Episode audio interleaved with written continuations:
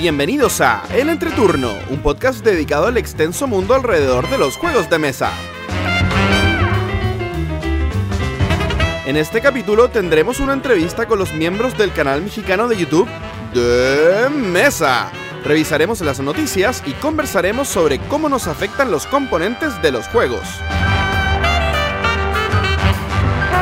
Que disfruten el entreturno. Hola, ¿qué tal amigos? Mi nombre es JP Gloria. Y yo soy Pancho. y estamos comenzando el quinto capítulo de El Entreturno. Estamos grabando el día jueves 12 de enero, el capítulo que saldrá el martes 17 de enero. ¿Cómo están chicos? Muy bien. ¿Y tú? Bien también, Pancho, ¿cómo estás? Bien, bien. Oficialmente este es nuestro primer capítulo del año, siendo Así que ya que- tuvimos otro antes. ¿Feliz año?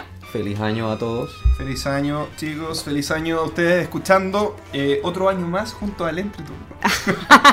Que sea un año lleno de nuevos juegos y de muchas jornadas Sí, no digas entretenidas. No Así digas es. nada de nuevos juegos, ya me he comprado. Ojalá que sea de antiguos juegos. Oye, creo que- sí, creo que recibimos los- el primer pedido de este año, que fue, como en dos capítulos comentamos, llegaron nuestros juegos de Falabella. Ah, verdad. y cierto. hoy día me compré más juegos. Ay, consumismo. Bueno, El consumismo. Vamos a tener que aplicar el consumismo. El, el consumismo juego para que no compremos tanto. Ojo. Uf. Ya. Eh, chicos, ¿qué fue de ustedes estas últimas dos semanas? yo estuve de cumpleaños la semana pasada y recibí tres jueguitos. Mm, Sí. Y además recibí una torre de dados de Tulu. Ah, estaba Así muy que bonita. tengo que estrenarla porque está hermosa y lamenta no sé si lamentablemente, en realidad no tengo muchos juegos que tengan dados porque soy más propensa a los euros que a los jueguitos con dados. ¿Pero son los dados esos que están marcados en el 5 y en el 6 como para jugar Eldritch? ¿O no? No, no, no, No, torre de dados. to- Para poder tirarla de madera. Ah, torre. una Dice Tower, una... Sí. Como para Torre de dados. Ah, ya, perdón. Perdón, perdón, perdón. Es hermosa. Así que no tengo idea quién me la regaló, pero estoy muy contenta. Aparte que yo tengo amor a Tulu. Mira, Sí, no- nos has contado. Nos has tienes unos contado. gustos bastante extraños, Gloria. Es Así que que cualquier, es cualquier hombre que nos escuche que tenga cara de tentáculo, Cara de, cara de pulpo. eso. Está bien. Mira, yo la verdad no hice mucho, pero sí jugué mucho un mismo juego, que eso no lo hago hace harto tiempo, y jugué Suburbia. Y estoy muy feliz porque cada vez me gusta más ese ¿Con tu familia? Sí, extrañamente con mi familia. Muy bien.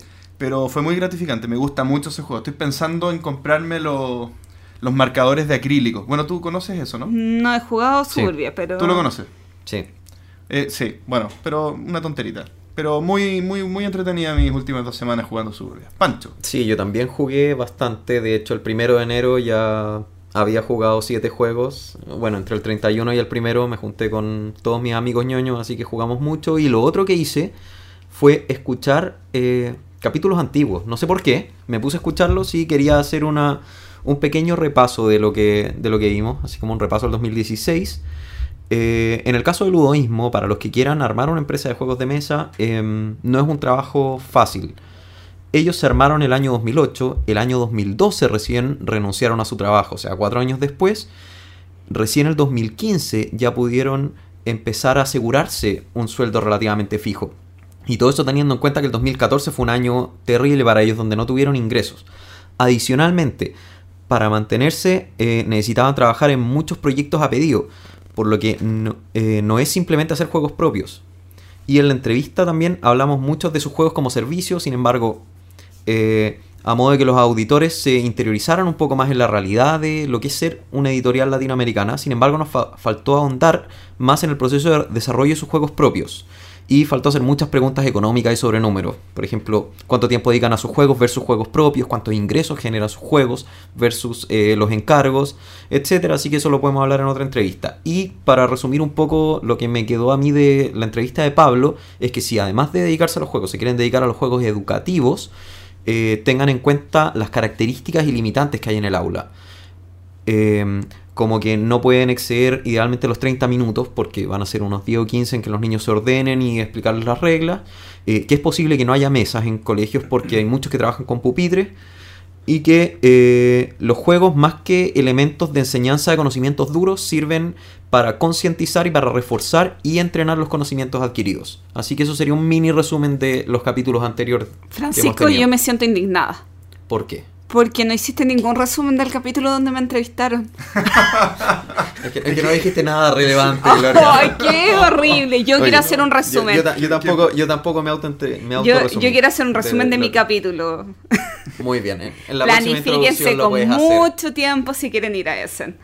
Muy bien. Yo creo que eso lo resume todo. Sí. Sí, y no miren, no miren la cuenta después de, No, después de ese. no. ¿Cuánto, ¿Cuánto gastaste? No, ¿Hay- hay no, número? no, es que el tema es planifíquense con mucho tiempo para no quedar con deuda. Bueno, Ahorren un mes, un año y medio antes. Muy bien, chicos. Bueno, sigamos entonces, vamos con nuestra primera sección del programa, la entrevista. Comenzamos entonces con la entrevista en el entreturno. Y para esta entrevista eh, tenemos invitados, dos invitados, muy importantes. En este quinto capítulo no podíamos ser menos e invitamos a los primeros invitados internacionales. Ellos son de México, los creadores y eh, protagonistas de el canal de YouTube de Mesa.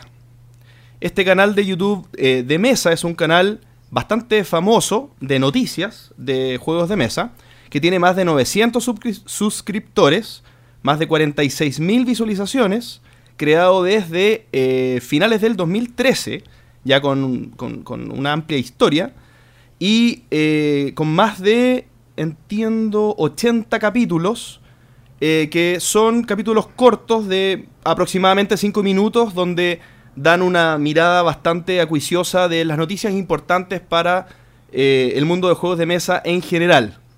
Bien, eh, me refiero entonces a nuestros amigos Rodrigo Levín y Jaime Colepardo. Bienvenidos chicos.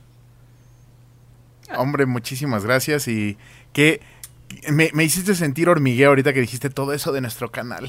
Nada más porque esto, esto es audio, pero si no verían que estamos sonrojados. Sí, exactamente. Yo estoy llorando, no sé tú. Esperamos que en algún Estoy momento alguien hable así de nosotros.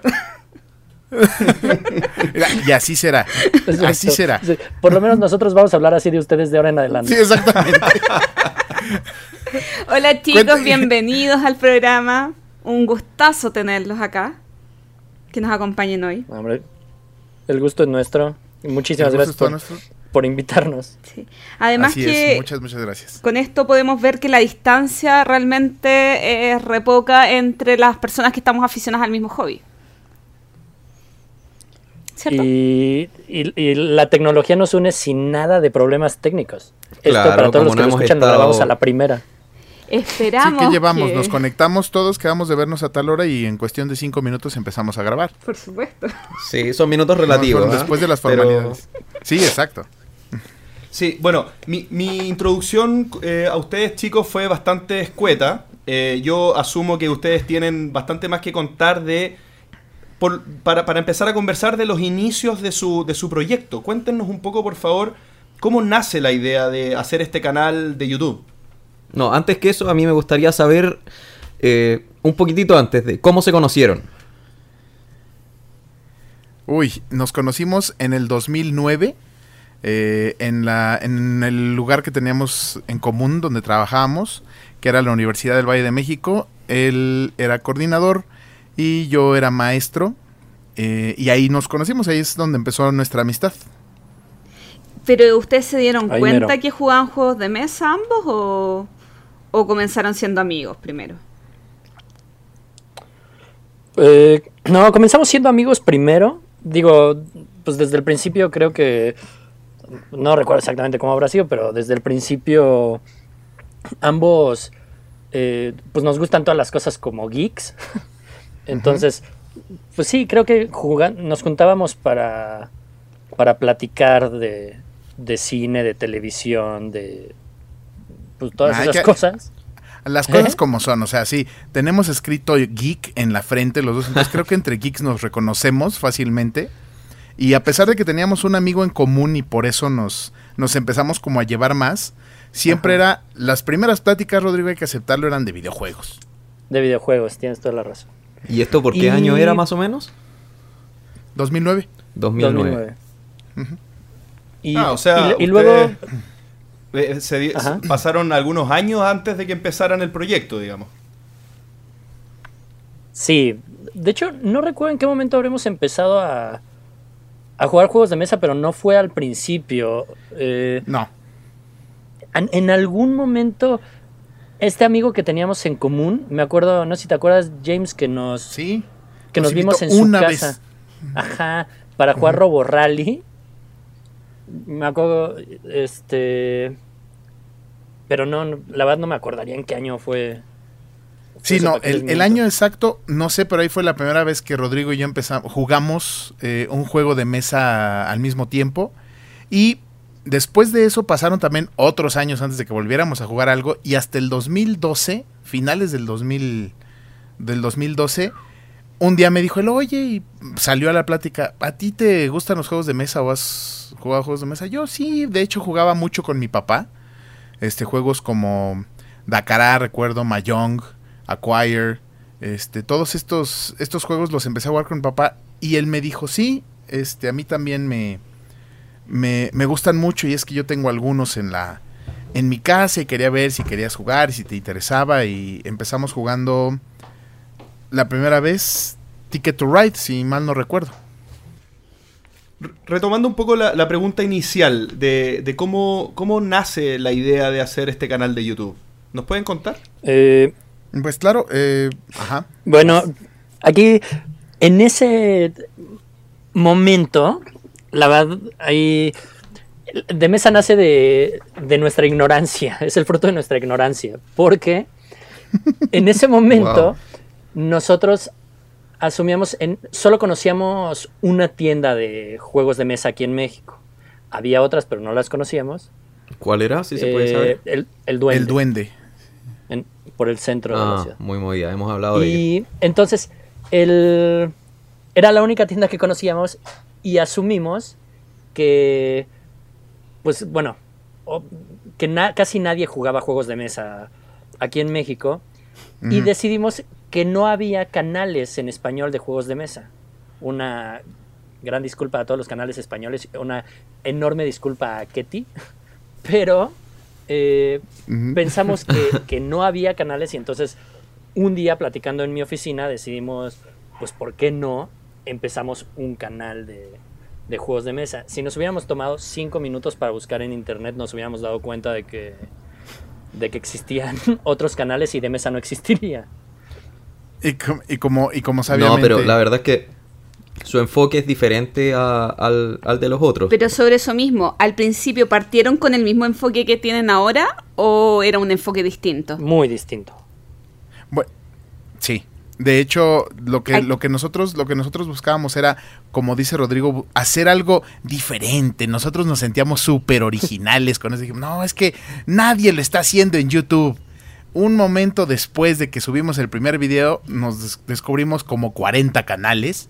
A lo mejor dijimos, ah, pues creo que no era tan original Sí, la idea, original- ¿verdad? originalmente hacíamos gameplays gameplays. y medio unos videitos así como de instrucciones, pero la verdad muy, muy básicos, no explicábamos el juego a fondo.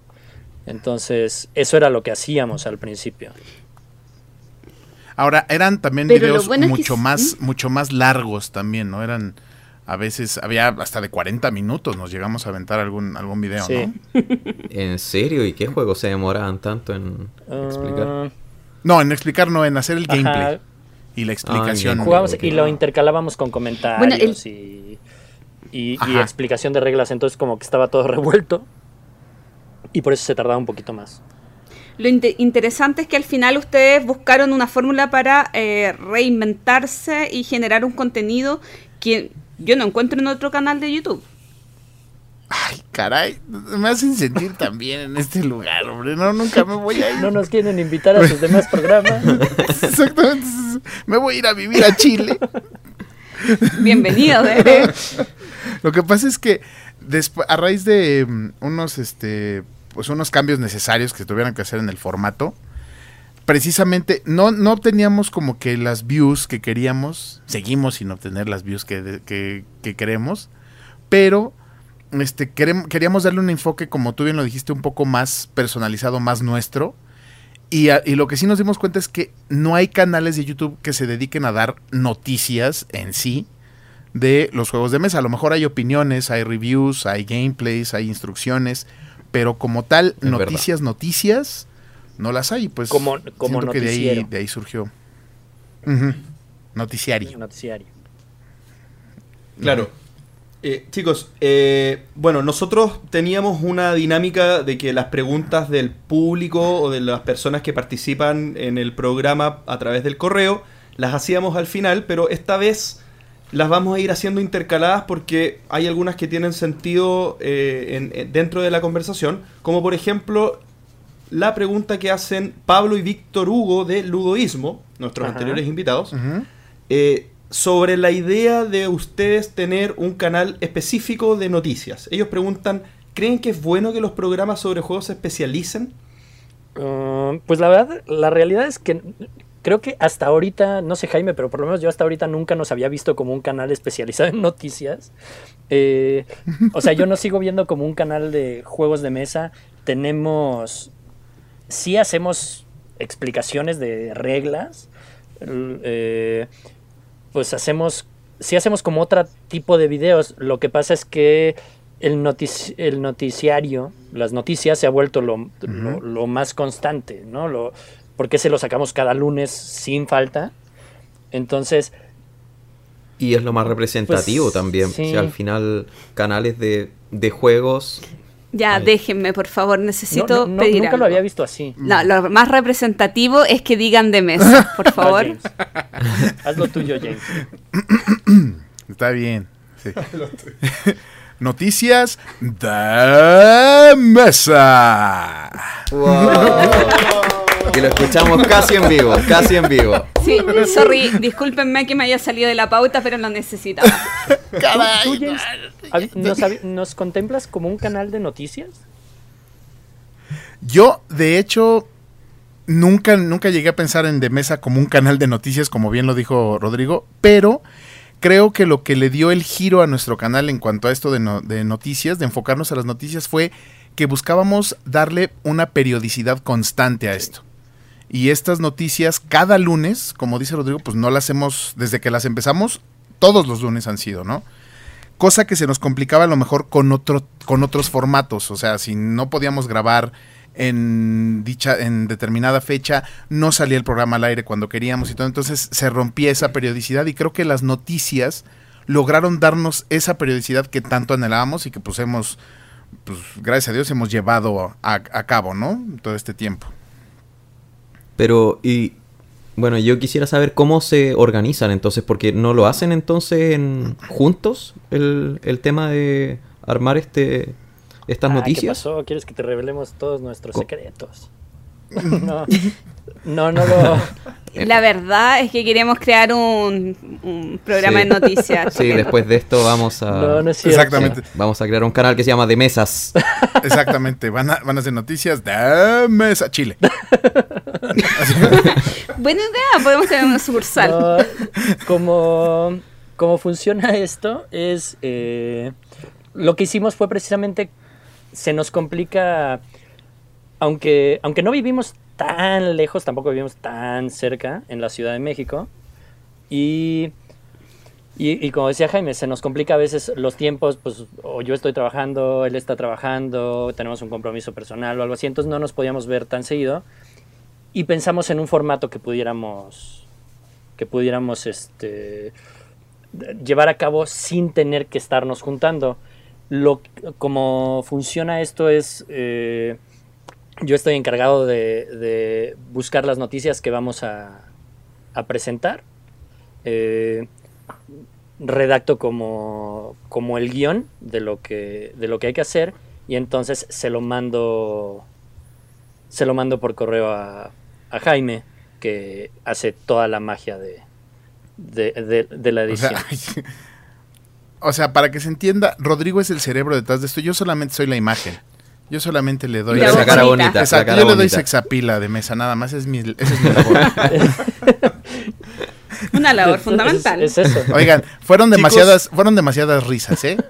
No, no, no le hallo el, el humor a esto. Sí. Ni- Nicolás Ae- Aesh Liman, que espero que no esté tan mal pronunciado el nombre, pregunta ¿por qué eligieron un formato de podcast? Eh, perdón, perdón, no, no, no. ¿Por De qué podcast eligieron un formato en YouTube, eh, con, con guion o imágenes referenciales y no un podcast de audio solamente? ¿No tendrían más audiencia si tuvieran ambas plataformas? Mm, nunca lo había pensado. Mm. Es que Sí, creo que creo que aquí la cosa lo que estamos descubriendo es o sea nosotros nos seguimos considerando un canal de, de videos Eh, para nosotros de mesa es un canal de videos y lo que de hecho pues lo que hacemos es eso ya cuando Jaime tiene todo el programa ya listo con el audio con la música con todo editado me lo regresa para que yo le yo le monto las imágenes ¿no? y entonces al considerarnos un canal de video, pues lo lógico es para nosotros es que haya imagen acompañando el audio, pero no sé tú qué opinas, James, al respecto de... No es la primera vez que- Aparte- que, me dicen que hacemos un podcast, nunca lo había, pero ya me lo habían dicho. A mí, a mí también, y de hecho el formato que manejamos es de podcast, pero siempre se me hace que el apoyo visual, aunque sea de slideshow, si quieren, eh, es, es muy conveniente para las noticias. O sea, el tener un referente visual para que te digan, este nuevo juego que salió en Kickstarter tiene estos elementos y, y poner las fotos, las imágenes de esos elementos de los que estamos haciendo este hincapié, creo que ayuda mucho también. O sea, no, no digo que sea la mejor, i- la mejor idea y estamos descubriendo el hilo negro, no, pero sí un, un apoyo visual siempre es de mucha ayuda. Sí. Es que parece que los latinoamericanos tienen más co- costumbre de ver videos que de escuchar podcasts. Sí. No sé, Es mi impresión. Pues, Sí, y, y- bueno, yo y ustedes lo visto saben. desde el desde una audio escucha al menos o visual escucha, no sé cómo será o visual ve. eh, bueno, no sé cómo se dice. Dígase un dígase de la persona que oye y televisión, ve. Pero bueno. eh, Youtuber. yo- eso, bueno. youtuber el que lo hace. bueno, Sí, no sé. youtuber, Bueno, no hay que buscar un término para eso, pero eh, yo siempre eh, que veo su canal, lo escucho mientras estoy trabajando o haciendo alguna otra cosa y nunca logro escucharlo. Y- siempre tengo y que no poner eres- el video para verlo. Eh, no puedo, no me aguanto y sé que están mostrando imágenes de los juegos, sé que están mostrando, por último, los logos de las empresas de las que hablan, pero necesito estarlo mirando, no sé por qué. Creo, que- creo que lo vemos Así que así. Ahí yo es donde radica favor de la los magia. videos. Creo, creo que lo vemos así porque den- al final de cuentas el juego de mesa, digo, seguro les ha pasado que, que con alguien le tratan de explicar un juego de mesa a alguien que no juega normalmente, no a alguien nuevo, y, y si nada más platicas, como que no tiene sentido, no sé, como, o sea, el ver las piezas, el, el- el- los colores, las tarjetas, no sé, supongo que eso, eso complementa el juego de mesa, a lo mejor voy a decir que Es por otra eso lo forma de enamorarse del juego. Sí, es verdad. Y por lo mismo nosotros no hacemos reviews de juegos eh, aquí. Porque en el fondo explicar las reglas de un juego solo con audio. O sea, muchas veces a ti te las explican y tú tienes el juego delante y cuando terminan las reglas no entiendes nada igual. Exacto. Y tienes que empezar a jugar. O sea, explicarlo solo con audio, imposible. Sí, está imposible. No, o a lo mejor no nada más con audio, sino a mí lo que me pasa muy seguido es que a veces, bueno, ya los juegos de mesa ahorita tienen unos instructivos monstruosos. Entonces, lo quieres aprender a jugar, lees las instrucciones y no te queda claro. Entonces, yo generalmente leo las instrucciones y después veo un video. Si es que me ayuda eso. Y eso me ayuda a que quede mucho más clara la manera de jugar el juego. Oye, una consulta privada. ¿Qué tan seguido juegan? No tanto como no quisiera. tanto como quisiera. Es- Nadie juega tanto como quisiera. No, conozco Bueno, personas. Otra cosa, los días ¿qué- de la semana. ¿Qué tan seguido jugamos entre nosotros o cada uno por su lado? Ambas. Entre nosotros eh, varía mucho porque hay veces que nos podemos ver seguido y, y aprovechamos y, echamos unas partidas y hay veces que sí pasan pues semanas que no nos... Meses. o- nah, meses no, pero sí semanas. ¿Han, han llegado a pasar dos meses o tres meses de que no jugamos. Bueno, sí. los he Entre contado, nosotros, entre para mí sí. Sí, veo, veo, que, veo que Jaime es el más romántico de este, de este equipo. ¿ah? Él es el que siempre lleva las fechas y todo. Siem- Gracias. ¿Es Siempre- ¿Pancho o Juan Pablo? sí, Perdón. Pancho. siempre te tienes que hacer la gracias. Es, es grato saber que alguien lo nota. Siempre te tienes que hacer la víctima cuando hablamos enfrente de la gente. Siempre. No, para que, para que te sientas bien, yo también te he tomado cariño con todos los audios que he escuchado y todos los videos que he visto. ¿Ya ves, Rodrigo? A Rodrigo no, lo quiero. toma trabajo. Bueno, Se acaba de convertir en mi no te persona preocupes, a favorita. Pancho este no lo quiere mucha gente tampoco. no importa, mi función es ser el pesado del grupo, así que lo cumplo bien. Pero ahora, Eh, bueno, Ahora retomando, retomando la idea. Bueno, retomando, retomando lo que estaban Ah, diciendo perdón, sí. antes. eh, eh, ¿Ustedes tienen plazos para, para enviarse la información o, cómo- o cómo se organizan? Porque tiene que salir semanalmente, entonces no es... Bueno, ajá, Ajá.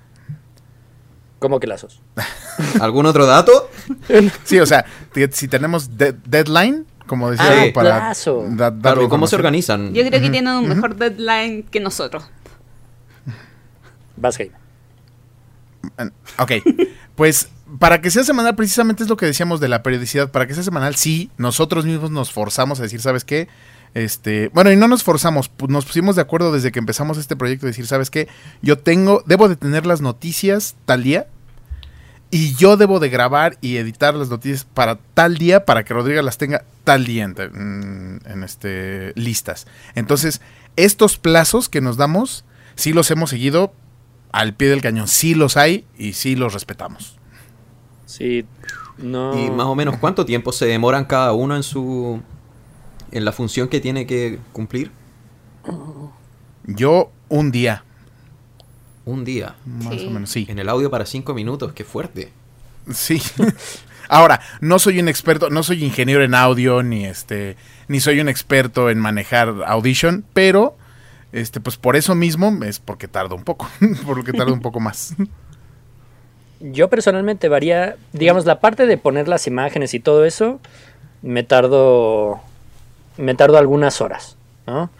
Eh, pero, pues la parte de las noticias varía, ¿no? Porque más bien lo, pues lo que sucede con las noticias es, o sea, pues a mí me gusta estar averiguando de juegos de mesa, ¿no? Me, me meto a páginas, a las páginas de las editoriales, a- eh, estoy en foros, entonces, pues siempre estoy como viendo información. Cuando algo me parece interesante como para compartirlo en las noticias, pues tomo como nota y ya eh, guardo, ya sea guardo el link o guardo eh, algunas, escribo algunas palabras para recordarme exactamente de qué es. Entonces, también como escribir las noticias, no, no, no podría decir así como un plazo en específico, porque más bien como que todo el tiempo, o sea, no sé, me la paso en Board Game Geek todo el tiempo, me la paso, me la paso, ajá, si, escucha mi jefe esto me van Ya, a... sí, veo que trabajan lo mismo que nosotros. Sí. Sí. en el trabajo somos tenemos la misma eficiencia. Exa- Exacto. Eh, Mientras revisas las páginas, ¿cuántos juegos te compras entre medio? no, no, no los, no los que quisiera. No los que quisiera. Ya de repente me da Creo que esa va a ser la respuesta común para todas las preguntas. No lo no lo suficiente. suficiente. No, me da. Algo que ya me da miedo es entrar a, a ponerme a buscar el Kickstarter. Kickstarter. Porque, o sea, en verdad, el año pasado, o sea, la mayoría de los, bueno, no la mayoría, pero muchos de los de los proyectos que anunciamos termino apoyándolos y bueno, no, no, es, es este, es, es muy malo ya. Yo creo que vamos a quitar esa sección porque... Ya, está bien, si quiero lanzar un Kickstarter ya sé a quién mandarle los primeros videos. Exacto. Con Rodrigo, con Rodrigo lo que vamos a iniciar un grupo de apoyo para adictos a, a las compras en Kickstarter. No, no. Este, y entonces esperamos que si usted nos está escuchando, sepa que no está solo.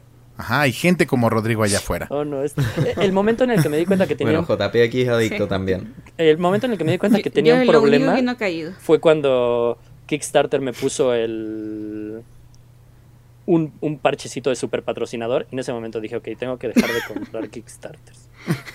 Y me, y me, y me mantengo. Ajá. Eso es lo que dicen, eh, lo que dicen al público, Rodrigo. Pero en realidad lo que pasó eh, por su mente fue, "Hmm, ¿Habrá un parche que me haga súper, súper patrocinador? Lo voy a descubrir. Y lo tomó como desafío personal. Sí, exactamente. Ay, no. Chicos, si- siguiendo un poco con, la, con las preguntas, eh. ¿qué canales de YouTube son sus mayores fuentes de inspiración o, o canales favoritos? Lugares de donde hayan podido sacar ideas, inspirarse. Mm, bueno, pues creo que el primer canal en español que descubrimos fue, fue el de Ketty, ¿no, James? Fue, de hecho, bueno, más bien empezamos a utilizar el, el canal de Ketty para, para, como dice James, o sea, leemos las reglas y después vemos un video, entonces empezamos a, a, a verlo en español. Ahora, la realidad es que personalmente, no, no sé Jaime, pero creo que el canal que más sigo o a quien siempre veo es a Rado, nas- que es en inglés, pero veo a Rado, no sé, Dice Tower, Buenísimo. tal vez. Este, y en español, híjole, es, es que aparte han surgido muchísimos canales y pues todos buscan aportar su granito de arena para, para esto. No sé, me gusta mucho análisis parálisis, este, eh, me gustaba mucho 5 minutos por juego. Eh, no sé, James. Yo, en lo personal, Ketty es como que mi referente, mi referente desde el principio, porque, por lo que dijo Rodrigo, cuando descubrimos que estaba este canal en español de juegos de mesa, eh, cuando yo empecé a entrarle más pesado a esto de los juegos de mesa y empecé a jugar más, cuando empecé a jugar juegos más complejos, buscaba las reglas y sí, el canal referente que tenía era Ketty. Era como que mi canal favorito. Y creo que el segundo también, no sé, me gusta y me queda muy claro a veces cómo explica las reglas. Es el de Rado, a pesar de que por cada video tenga 25 errores que él mismo anote. Ay, aquí me equivoqué y Sí. haber dicho esto. Siempre, Es- es su- es su pero me queda. Exacto. exacto, pero me queda muy claro, o sea, con ver un video de Rado y, y con ver un video de Ketty me queda perfectamente claro el, el cómo se juega, pero así como inspiración, pues digo, no, como no hay un canal de noticias de, de juegos de mesa, pues no, no tendría uno. Mis canales favoritos serían Ketty y Rado, yo creo. Eh, Ya. En- Eso sí, me llama la atención Ajá. que, bueno, siempre se comenta que los latinos somos flojos y, y ese tema. eh, parece que Creo yo soy más flojo que ustedes. Porque Creo que se volvió a yo veo los retorno. videos primero y después de eso, si me gustó, leo el manual. Yo no, no me voy a... Ah, bueno, pero los manuales que leemos es porque ya tenemos el juego. Eh, Ajá, sí. No, cuando... Sí es cierto, o sea, muchas veces cuando estoy... Veo algún juego nuevo, creo que lo primero que pasa es veo alguna imagen y digo, ahora esto se ve interesante, o, o escucho algún comentario acerca de algún juego. Y sí, lo primero que hago es este me meto a ver a ver si hay videos al respecto, me meto bueno, siempre me meto a Board Game Geek este para para ver más información del juego y si me llama la atención lo que veo, entonces ya compro el juego, leo el manual y después veo otro pedido. Sí, claro, de hecho funciona, funciona igual, igual conmigo. Yo veo algún, algún juego que me llama la atención, busco algún video con un poquito de gameplay o de reseña, me lo compro, leo el manual y luego veo un video. O sea, yo soy muy ñoño para esto. Para acabar. Todos. pronto. No sé qué- Por eso estamos aquí. sí, exactamente. Chicos, eh, aprovechando, Daniel Solís nos mandó un correo preguntando, o para preguntarles, ¿cuándo van a volver a hacer videos como, de cómo se juega o reviews de juegos de mesa? Esto que están hablando ahora, chicos. Mm, nunca nunca hemos hecho reviews. Ah, yo pensé que ibas a decir nunca más. No, Así nunca de tajante. Sí, no. Sí. Más bien nunca hemos hecho reviews hasta ahorita. ¿Hemos hecho algún review, Jaime? No, ¿verdad? No, No, no, hace- que yo recuerde, no. no hacemos reviews porque no nos sentimos facultados como para, para que nuestra opinión sea lo suficientemente importante para que alguien tome una decisión de un juego. Mejor Pero lo no sean tan tímidos. Aquí todo el mundo puede dar su opinión. Yo también puedo dar mi opinión y JP puede dar la suya, Gloria también, y siempre peleamos por eso, pero bueno. Ahora, ahora imagínense cómo me siento yo acerca de lo que está diciendo Rodrigo y lo que acaban de decir ustedes, porque de nosotros dos, el que más sabe es Rodrigo. El que más sabe en cuanto a juegos de mesa es Rodrigo, siempre lo he dicho. Y entonces cuando juego con él y cuando jugamos con otras personas que saben igual más, me siento como el neófito que soy, porque yo digo así de, ay, pero a mí me sigue gustando tanto Agrícola. y entonces siempre ellos así de, ay, pero es que V siempre diseña lo mismo y todos sus juegos se parecen. Y cómo, y, ay, odio a ese tipo de gente que, que yo le estoy diciendo, bueno, pero a mí me gusta Agrícola. Ay, pero ¿cómo te puede gustar Agrícola? Si V hace lo mismo. Ay, bueno, está bien. Entonces creo que eso es a lo que se que te refiere cuartan, Rodrigo. ese es el problema. Exacto, o sea, a lo que se refiere Rodrigo es que creo que no quiere que caigamos en eso de este juego es malo y entonces porque eso no nos gusta, siempre siempre nos ha disgustado esa actitud de decir, "Ay, es que este juego está horrible y es que este juego no es válido por tal", sino pues vaya, a alguien le gustará ese juego, ¿no? Por eso está ahí. Sí, normalmente No, claro. nos reservamos la opinión personal respecto. Obviamente tenemos gustos como, como cualquiera, pero lo entendemos como eso. O sea, un juego que no me guste a mí le puede gustar a alguien más o, o un juego que, que, que sea que a alguien le disguste puede ser mi favorito. Entonces, normalmente no hacemos, no damos opinión y por eso no hacemos reviews. Eh, pero regresando a la pregunta, porque creo que ya nos desviamos como siempre. Eh, sí, queremos, sí queremos retomar los otros videos, nada más que esta, los juegos no se pagan solos y entonces tenemos que trabajar para ello. Entonces no, no, no tenemos el tiempo, no hemos tenido el tiempo para retomarlo. Exacto. Aparte, aparte del costo, el tiempo. O sea, como les dijimos, el hecho de reunirnos y decir, bueno, vamos a grabar ahora un gameplay de este juego. O un, este, instru- unas instrucciones de este juego. También eh, conseguir la gente que te apoye para hacer esto no es nada fácil. Porque no todos nuestro- en nuestro círculo de amigos les gustan los juegos de mesa. Entonces, peor tantito si les decimos, oye, ¿puedes venir y gastarte un domingo con nosotros para hacer como que juegas un juego y cosa que no te interesa? Eso, eso nos pasa también muy seguido. O sea, no muchas personas dicen, ah, entonces vamos a fingir que jugamos y nos divertimos. Claro, cuenten conmigo. Nadie. Oye, ha a eso propósito de eso, eh, ¿cómo es la realidad en México? Eh, ¿Ustedes han notado que hay un aumento en tienda, en cantidad de gente que juega, en organización de eventos? ¿Cómo notan ustedes el panorama mexicano? Mm, James, ¿tú lo tomas? Yo, yo. Ah, yo, yo siento que, mm, igual, mi opinión creo que no es, no estoy facultado para dar una opinión acerca de eso, porque creo que yo empecé a descubrir las convenciones, este, todo, este, este, esta comunidad de jugadores de juegos de mesa, la empecé a descubrir cuando yo empecé con el hobby hace, hace pocos años. Entonces no sabría decirte si ha habido un crecimiento. Yo en lo personal sí lo he notado. Sí he visto que hay más interés de parte de más gente. Este, yo he jalado a gente a decir, oye, ¿sabes qué? Es que los juegos de mesa no son nada más Monopoly o Submarino, ¿no?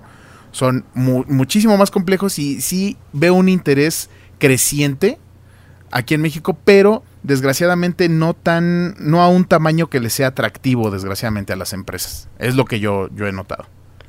Sí, digo, definitivamente creo que ha habido un, un gran crecimiento en estos, desde el momento en el que abrimos los ojos y nos dimos cuenta de que ya existía una comunidad eh, y nos empezamos a involucrar, sí ha ido creciendo, definitivamente. Han, han ido saliendo más tiendas, nos ha, nos ha tocado ver, ver tiendas que, que surgen, ver, ver proyectos que, que buscan promover eh, los juegos de mesa. Nos ha tocado eh, asistir a algunos eventos y cada vez que asistimos a un evento nuevo hay, hay más gente. Eh, sí, definitivamente, definitivamente ha habido un crecimiento. No sé. eh, creo que el país más avanzado en juegos de mesa de América Latina son ustedes, es Chile, ¿no? Eh, son los que van como el paso más adelante. Nosotros estamos todavía lejos de eso, por como he visto, por como he platicado con gente en los foros, pero, pero definitivamente sí se ha estado moviendo esto un poquito más. O sea, sí hay, sí hay más interés, sí hay más, eh, más gente que poco a poco empieza a voltear hacia esto como un entretenimiento, como una opción de entretenimiento. Sí, creo que sí. A mí me llamó la atención, yo fui a México creo que hace tres años y ya jugaba y busqué tiendas para comprar juegos y pensé que con la cercanía que hay con Estados Unidos iba a haber una mayor variedad de, de juegos y no, era muy cercano a lo que está acá disponible en Chile. En Chile. Claro. Me imagino que los costos de envío para ustedes, en cierto modo, son más accesibles. Para son, envíos son más accesibles y, como dijo Rodrigo, creo que Chile es el país latinoamericano que más adelantado está en cuestión de juegos de mesa. Y aquí, la, el problema que yo he notado con, con este hobby es el costo. Entonces también ah, podríamos tener muchísimas más tiendas más en, la- en la Ciudad de México, teniendo el tamaño que, que tenemos, eh, pero los precios a veces se me hace que son prohibitivos para muchos sectores de la sociedad. Ese, ese creo que es un, un factor muy importante para que no haya tantas tiendas como podría llegar a haber. Pero eso por qué es? ¿Tienen problemas impositivos o a qué se debe? Porque al menos en Estados Unidos cuando nosotros miramos las tiendas eh, los precios son para tirarse los pelos y eso que nosotros no tenemos temas impositivos. Si lo, mirar a algún argentino o un ecuatoriano debe llorar cuando ve a tiendas gringas. Claro, a lo mejor. mm, la verdad, sería como hablarles como de impuestos y esas cosas. A lo mejor creo que sí sería salirnos un poquito de nuestra área de conocimiento. Pero. eh, supongo que por, por lo que he platicado con amigos que tienen tiendas y todo eso, de repente sí los las cuestiones de, de im- importar estos juegos, digamos, legalmente, sí aumenta, aumenta el costo. Obviamente, digo, y todos lo sabemos, el gran problema con los juegos de mesa es el envío. Eh, los costos de envío suelen ser, suele ser- suelen ser caros. Eh, y la realidad es, por ejemplo, en Estados Unidos de repente para comprar juegos de mesa al mayoreo que puedas comprarlos para venderlos en una tienda y tener suficiente suficiente surtido, las distribuidoras no todas consideran a no todas consideran a Latinoamérica como una opción viable, ¿no? Y, y, pues México es- está junto con, con todo el resto de países latinos. Pero, Entonces, pero no- visto desde un punto de vista de jugador, em, si un juego tú lo ves en internet y sale 30 dólares o, o 30 dólares en Estados Unidos, ¿cuánto salen dólares en México en una tienda? ¿35, 40? No, no, yo creo que sí, como dice Jaime, se puede subir mucho el precio. Eh, Muchísimo. um, no sé, pongamos. Es que a lo mejor habría que ponerle. Sí, Nombre. ajá, un nombre a un juego, no sé, estaba. Agrícola. Pues yo, por estaba ejemplo, hablando Jaime. No, Yo he visto- nombre cualquiera. A, a lo mejor un Es juego que- que... no edite de Vir, porque también una de las cosas importantes y que siempre he dicho, Ajá, el, exacto. el crecimiento un poco más acelerado de los juegos de mesa en México empezó cuando Devir abrió sus oficinas aquí en México. Cuando Devir México empezó, exacto, y que creo que es lo que pasó con ustedes, nada más que con ustedes pues pasó antes. este, eh, cuando Devir México empezó a, a trabajar y a distribuir, los costos de los juegos bajaron, ¿no? Eh, porque sí, ya la, la distancia entre conseguir un juego, un juego, tra- eh, eh, importarlo, a comprarlo ya en una tienda, pues ya no era tanta la diferencia. Sí seguía siendo un poquito más elevado, pero ya no, ya no era tanta la diferencia. A lo mejor, no lo sé, alguien, un, un Catán en cuánto estará en, en Amazon, en, en Internet, que estará en 35 dólares, una cosa así. 35 Ujú. dólares. Aquí en México estamos hablando de 650 pesos, que serían como, ¿qué será? ¿Como 30 dólares, James? Más o menos. Sí, sí. como 30, 35 dólares tal vez, ¿Tan barato? ¿no? O sea, está en un precio similar al de Estados Unidos. Pero los juegos de Devir, los juegos... Los juegos de Sí. Devir, exacto. Claro, es claro. que yo, por ejemplo, el, el ejemplo que iba a poner es, yo hace poquito me metí a Amazon a ver este un Power Grid y el Power Grid estaba, el normal estaba en Amazon en 35 dólares. Sí. No sé si era una oferta o no sé, pero se me No, hizo un no, gran es- Es precio. o el precio estándar. ¿Tan barato es? Sí. Bueno, Sí. 35 ¿Por qué no lo dólares. Fui a. va- vamos a las tiendas. Y aquí en las tiendas están alrededor. El Power Grid está alrededor de 1200, 1300 pesos. Estamos hablando que en comparación son. Sube a, se- a casi 60 dólares. Poquitito más de 60 No, poquitito dólares. menos. Sí, yo unos juegos Ah. mexicanos que me compré, recuerdo en esa época que fue hace tres años, costaban 500 pesos. Bueno, Hace sí, la cosa también, también es eso que nuestra moneda ha sido muy, muy lastimada. ha fluctuado muy lastimada en horriblemente. sí. estos sí. últimos años. Eh, ahorita, por ejemplo, se encuentra a un, a un máximo histórico de, Precio récord. de 22 pesos mexicanos por un dólar, que nunca había llegado, llegado a eso. Entonces, si veniste hace tres años, sí, los precios estaban Los muchísimo, precios están mucho mejores. muchísimo más abajo de lo que los encuentras ahorita. Eh, y ese creo que es un problema que tienen las tiendas. eh, con, los, con el material que es importado y que no es de Debir, los precios se elevan mucho, ¿no? Porque al final de cuentas, Debir no nada más... Debir abs- absorbe el precio del envío, Debir... eh, en fin, o sea, hace como muchas cosas que si las tiendas Sí, al comprar sí, se entiende. otras, otros juegos que obviamente los jugadores pedimos, pues salen, salen muy caros. Y si tenemos ahorita, pues en tienda uno se encuentra juegos en cerca, o sea, como en dos mil pesos, dos mil doscientos pesos, que estamos hablando de que eso convertido a dólares está rayando en los Son 100 como dólares. 100 dólares, más o menos. Bueno, nosotros próximamente vamos a tener a un dueño de tienda que nos va a explicar un poco de eso, pero ahora vamos a seguir Y- con los temas que son atingentes a nosotros, JP. Muy bien. Perfecto. Nuevamente Daniel Solís eh, quieres- quiere hacer una pregunta eh, un poco del futuro de ustedes. Él pregunta, ¿qué novedades o cambios tienen planeados para de mesa en el futuro? Ah, si les dijéramos... Si es este, que se puede saber alguno. si, si les dijéramos, les revelaríamos lo que tenemos escondido en el sombrero. O sea, Jaime ya se afeitó, ¿qué otro cambio se viene? ¡Maldita sea! Te dije que, Sabía, te dije que no podías. sabía que esa sabían que esa barba está llena de secretos. Y, y lo, y lo malo es que no te hice firmar el contrato que te prohibía afeitarte, te lo dije. Y no lo iba a firmar. Perdóname, pero vivo de mi imagen. Exacto, ¿para qué te rasuras? Jaime, era la marca. Entonces, pues, en cuanto, en cuanto a planes, esperemos que haya que haya espacio para experimentar. Pero primero que nada, esperemos que el tiempo, tanto de Rodrigo y mío, nos lo permita para poder hacer todo lo que, lo que queremos, lo que queremos darles, muchachos. Tenemos, hemos platicado, tenemos Ajá. como muchas ideas, pero ninguna está aterrizada que, que podamos decirles así en un futuro próximo esperen un nuevo programa o Están algo igual así. que nosotros. La realidad es que no.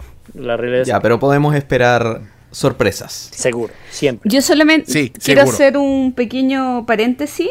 Eh, quiero saludar a Daniel Solís. Daniel fue, eh, yo lo conocí en Essen.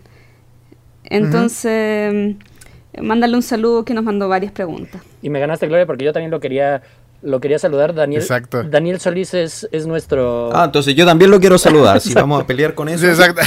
Vamos a saludar todos a Daniel. Hola, Daniel. Solís. Hay muchos Daniel Solís. No, pero hay dos, Solís no es un no, hay dos raro. Daniel Solíces importantes en el ambiente de los juegos de mesa. Está el Sí. autor argentino, que ya había citado, si no me equivoco, Pablo, Sí, porque citó su blog. Y Daniel Solís, que es de sí. Eso Costa fue en el Rica. capítulo 3. Ajá. De hecho, Daniel Solís, uh, le queremos mandar un, un gran saludo porque fue un gran... eh, ¿Cómo se llama? Un gran... Cómplice. Cómplice para de mesa allá en Costa Rica cuando visitamos. Y fue un gran anfitrión también. O sea, eh, fuimos por, un, por otra causa allá a Costa Rica, también que atañía a los juegos de mesa.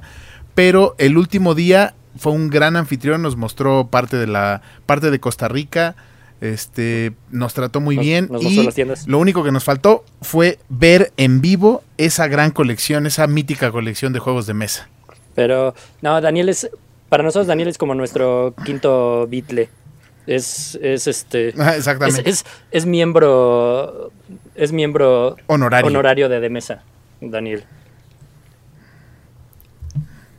Así que, Ya, eh, volviendo al, tema al tema del canal, entonces, yo les quería preguntar, porque en este tiempo han pasado eh, muchas cosas y probablemente han aprendido eh, bastante, pero quería saber qué dificultades han tenido. Por ejemplo, yo sé que les cerraron su canal de YouTube, yo viví cuando les cerraron su canal de YouTube. Nosotros Entonces, también. ¿qué, qué otras dificultades, qué otras dificultades han pasado o, o esa misma? Que cuéntenos. Pues definitivamente esa fue la, la mayor dificultad que tuvimos. Eh. Pero. Pero pues ni modo, abrimos otro canal y empezamos otra vez. Sin. Pero de mesa es cual Fénix. Exacto. Y fuera de eso, creo que no hemos tenido ninguna, ¿no, James? Ninguna. Pues no, de hecho hemos tenido mucho apoyo de parte de, de la comunidad, también de aquí de, pues, de los que de los jugadores de juegos de mesa, este, de algunos de algunas tiendas, algunas tiendas nos comparten también sus algunos algunos negocios nos comparten sus los eventos que van a tener y nos usan como escaparate, cosa que agradecemos mucho, este para para estos eventos, ¿no? Para darle voz a estos eventos y darle un quórum. Entonces eso ese problemas, como dice Rodrigo, creo que pues es el, el haber tenido el cierre del canal en ese entonces, pero fuera de eso, pues problema, problema, nada más la falta de tiempo que de repente tenemos. Yo lo podría ver como un problema. Nada sí, más. nada más eso. Chicos, eh, no- nos quedan cinco minutos de entrevista, así que vamos a, pa- a repasar Madre algunas santa. de las preguntas del, del final. Eh, ojalá podamos repasarlas rápidamente porque son bien interesantes. Voy con la primera, que también es de Daniel Solís.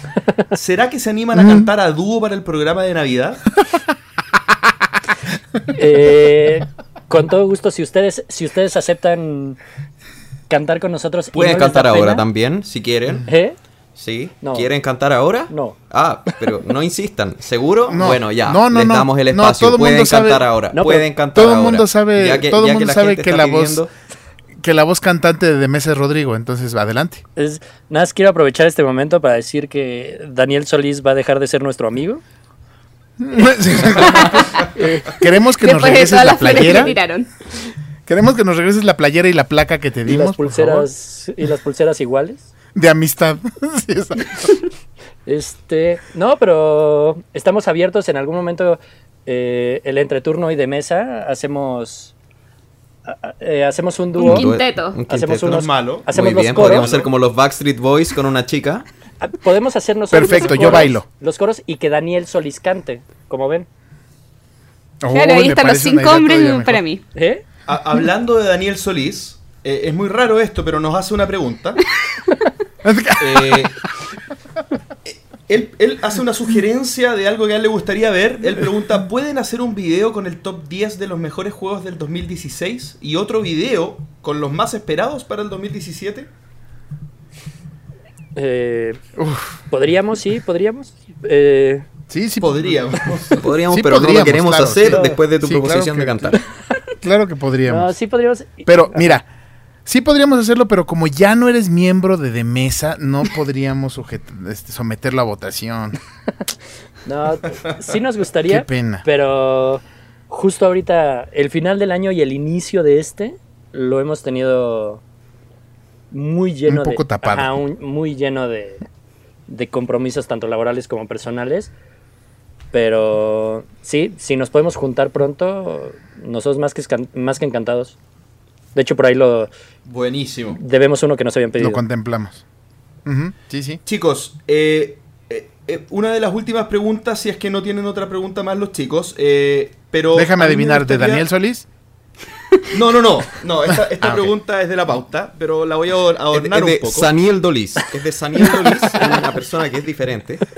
¿De Rocastica? Perfecto. Claro. Chicos, eh, quisiéramos saber, esta pregunta eh, es distinta a la que le hicimos anteriormente, ¿cuáles son sus expectativas o proyecciones con el canal?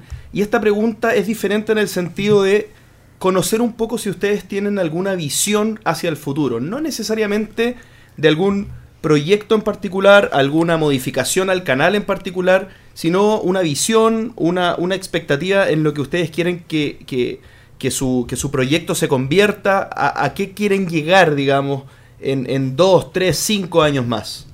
Bueno, de planes, siempre nosotros creamos el canal y estamos viendo que a eso llegue y queremos que en un futuro llegue verdaderamente a lo que teníamos en mente, que era unir o ser un medio para unir a la comunidad y para hacer crecer a la comunidad de los juegos de mesa.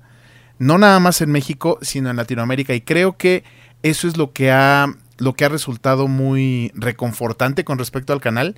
Que sí hemos tenido apoyo de México, pero de verdad gracias a Dios y gracias a todos los que nos escuchan en Latinoamérica, hemos tenido mucho apoyo de otros países también. Y eso creo que nos impulsa para que en un futuro de mesa, pues posiblemente se pueda, se pueda convertir en, pues, en un medio para, en un escaparate para estas noticias, ¿no? A nivel, a nivel Latinoamérica. Sería excelente, creo yo.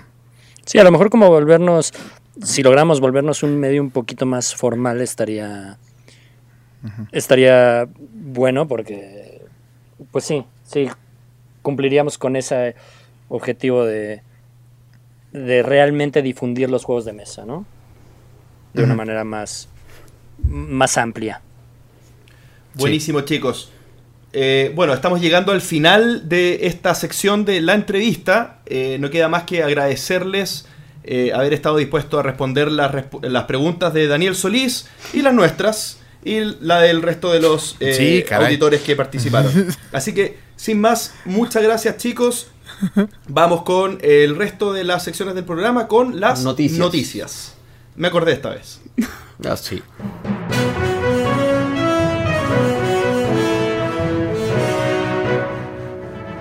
Y comenzando con las noticias en el entreturno, en primer lugar tenemos que anunciar que Jaime eh, se tuvo que retirar, por lo tanto seguimos en el estudio solo con Rodrigo, En el estudio virtual. en el estudio virtual. La primera noticia de las tres que vamos a comentar hoy día es sobre los lanzamientos. Esta semana tenemos dos lanzamientos. ¿De las cuánto que dijiste? Tres. Ah. En primer lugar, tenemos en Colombia, eh, se lanza Batallas Históricas Inglaterra 1940, lanzado por Runica Art Games. Este es un juego en el cual es una batalla entre aviones entre Inglaterra y Alemania. El objetivo de los alemanes es lograr cruzar todo el mapa y llegar hasta la otra esquina que representa Inglaterra y los ingleses tienen que intentar derribarlos. Em, este juego tiene la particularidad que eh, tiene, un tiene un precio de envío a toda Latinoamérica de 25 dólares. Así que si quieren... eh, El envío si vale eso, adicional al juego, digamos. No, precio, eh, juego más envío. No, Juego más envío 25 dólares. no puede ser. Sí puede ser. Cómprenlo. Muy sí puede ser.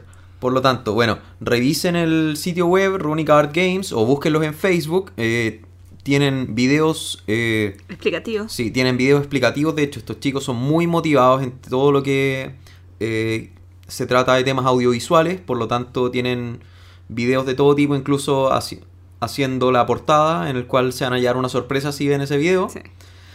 Y si les interesa el juego, bueno, se comunican con ellos a través del Facebook o a su mail que es runicaartgames.gmail.com. Y Oye, ahí- no, no me quedó claro, ¿esto ya se publicó? Sí, esto ya se publicó y está en preventa. O sea, está en preventa, no, no está oficialmente porque está en preventa. A propósito de eso, eh, bueno, adelantando un poquito también la, la novedad que dijo Panto, es que Jorge sí nos escucha. Eh, así que un saludo para él y que le vaya muy bien en el lanzamiento de su juego. Sí. En segundo lugar, en Venezuela.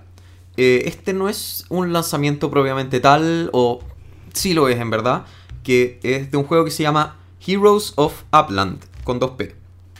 eh, que está creado ¿Como por... la tierra de las aplicaciones? No, UPP Land. Ah. Eh, es una palabra. La gracia de este juego es que es un print and play. Por lo tanto, por eso digo que no es un lanzamiento propiamente tal, sino que está en print and play, él lo dejó en distintos sitios y es un juego eh, de aventura... eh, tiene una gráfica, un diseño gráfico muy parecido al, al Adventure Time o Hora de Aventura. Eh, así que revísenlo. Bueno, está el manual en internet, el juego en internet, así que si les interesa, eh, bueno, tienen para descargarlo. Yo encuentro que esto es una, una moción súper interesante, el hecho de empezar a lanzar juegos vía print and play. Eh, así que si les gusta, revísenlo. Y en relación con el capítulo anterior, decir que el ludoísmo tiene por el mes de enero eh, el funcionamiento de preventa, que es con un 33% de descuento del precio que va a salir eh, al mercado. Eh, lamentablemente solamente para la gente de Chile, todavía no, no, no hay un lanzamiento internacional, pero igual que visiten la página de Ludoísmo en Facebook y pueden encontrar información porque eh, el juego está actualmente en preventa a 10 mil pesos chilenos. Bien. 10 mil pesos chilenos son poco menos de 20 dólares, deben ser 16 dólares. Pero eh, si les interesa de algún otro país, escríbanles. Probablemente para un juego no sé cuánto valga la pena, pero si logran juntar un grupo de 5 o 10 personas, eh, puede ser que los costos de envío salgan más favorables. Ya, y seguro vamos a, eh, va- vamos a poner estos datos después en, en Facebook, ¿cierto? Sí. Perfecto. Pasando a la segunda noticia. Bueno, esta es una noticia es un poco irónica, pero quería, quería decirla porque me pareció muy divertida. Y es que en Kickstarter, no sé si han escuchado que salió un juego llamado Cards Against Humanity. Eh, ha sido uno de los que más dinero ha juntado en, en Kickstarter. Eh, ahora este grupo de gente está demandando a otro grupo porque lanzaron un juego que es básicamente una copia, pero es de... O sea, el juego se llama Humanity Hates Trump. Así que Rodrigo, no sé si te, no sé si habrás escuchado algo de esto. Sí. No, no, no conocía, no había escuchado. No había escuchado acerca de ese, de Bueno, ese es, juego. es un juego. Es un juego, es básicamente una copia de Cards Against Humanity, pero usa muchas citas de Trump. Y bueno, el tema es que lo lanzaron, la mecánica es exactamente la misma, sin embargo, eh, por temas de mecánica no, no existe la copia. Por lo tanto, mientras no usen el, el mismo manual, ni las cartas iguales, ni el mismo diseño, eh, creo que diseño incluso no lo incluye la ley, eh, pero las mismas imágenes, eh, no hay opción de demanda. Sin embargo, los chicos de Cards Against Humanity demandaron, o sea, le pidieron a Kickstarter que bajara el Kickstarter y ellos lo hicieron, por lo tanto hay un problema legal ahí. Y la primera expansión que tienen, no, la segunda expansión, si no me equivoco, es eh, Humanity Also Hates Hillary, para que no se asocie con ningún partido político. A mí lo que me parece curioso es que en la página de ellos aparecen en distintos idiomas las cartas para descargar y, e imprimirlas en la casa. Ahora, hace muy poco, creo que fueron dos o tres semanas, apareció en el grupo de juegos de mesa Chile eh, una empresa que había desarrollado un juego muy similar, por no decir exactamente igual, a este juego. Y justamente estuvimos haciendo la conversación de es copia, no es copia, es legal, no es legal. Y todo ese cuento que ya eh, da para largo. Sí, a ver, para los que tengan dudas y no sepan del tema, eh, en reglas no existe forma de patentar. Tú creas un juego en base a las reglas que quieras, las mecánicas que quieras, eso no es patentable. Lo que es patentable es el manual, que si le llegan a cambiar un poco el orden, un poco los dibujos, eh, sigue estando, sigue siendo legal. eh, por lo tanto no te pueden demandar. O sea, yo te copio tu manual, le cambio un par de cosas y no hay problema. Las imágenes y el tipo de cartas, o sea, en caso que tengas cartas o los componentes. Eso es lo único que es patentable. Y el resto yo puedo crear un juego exactamente igual al tuyo, le cambio un poco el diseño, le cambio un poco el orden de las cosas, modifico algo al manual, no uso tu nombre y no hay problema. No existe eh, opción legal de, de proteger tu creación. Y eso es una realidad con la que van a tener que lidiar todos los que quieran diseñar juegos de mesa. Em, por último, la tercera noticia, que es la noticia que nos atañe hoy en día, eh, probablemente a todos los de habla hispana, que es el hecho de que Asmodee compró Edge. Eh, bueno, yo creo que se han escuchado probablemente todos los que estamos escuchando el podcast han leído algo, pero me gustaría que Rodrigo, apelando a su vocación y a su podcast, nos hiciera una pequeña introducción de este tema.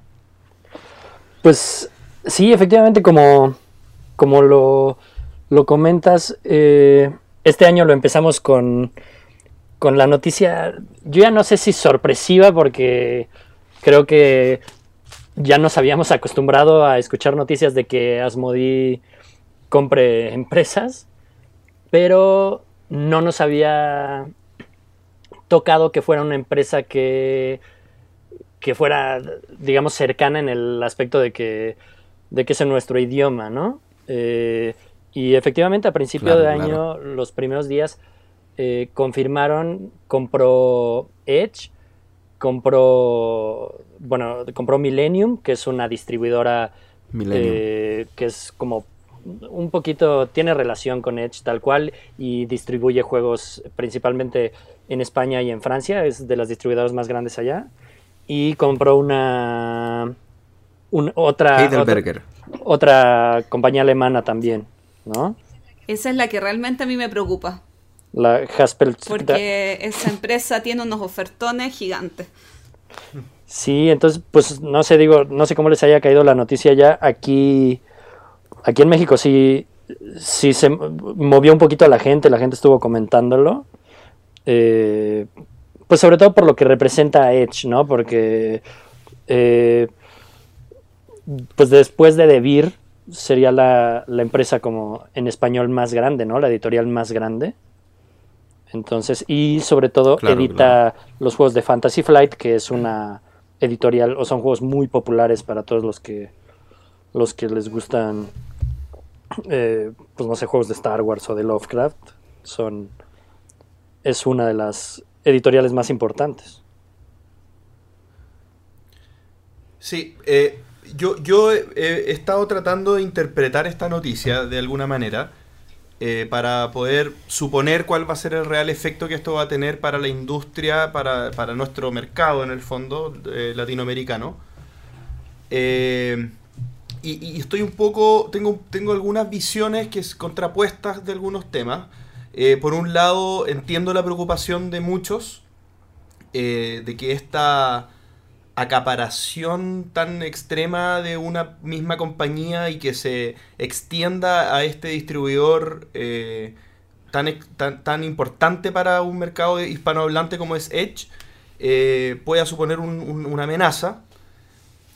Pero, pero no sé si tanto, fíjate, porque yo, yo entendería de esto un movimiento, una, intención de, de Asmodee, eh, no, no sé si de cercar, yo creo que lo contrario, o sea, en el fondo es de, de poder abarcar un mercado eh, más en profundidad. Yo, yo quisiera leer esto como, como una intención de Asmodee de entrar con más fuerza en, en- en un mercado sudamericano. Eso, ¿Eso cómo lo ves tú, Rodrigo? Eh, a lo mejor, no lo sé, como yo... eh, o sea, Asmodee empezó... em- empezó como tratando de crecer mucho en el mercado, sobre todo norteamericano, pero con la intención como de marcar la pauta y las reglas de cómo se deben de distribuir los juegos. No sé si llegaron a escuchar una entrevista eh, que le hicieron, me parece que los de Board Game Geek a, A al- Pepsi. al- a un vicepresidente, de ahí no me acuerdo la persona específicamente, ya tiene, ya tiene un tiempo, Sí. y que él decía que los juegos de mesa eh, se estaba como malinterpretando el mercado en cuestión de que los juegos de mesa deberían de ser un producto de lujo en el cual no debería de haber tanta oferta como la hay ahorita, ¿no? Como que decía es que la gente está... eh, están saliendo demasiados juegos, la gente está comprando muchos juegos que casi no juega.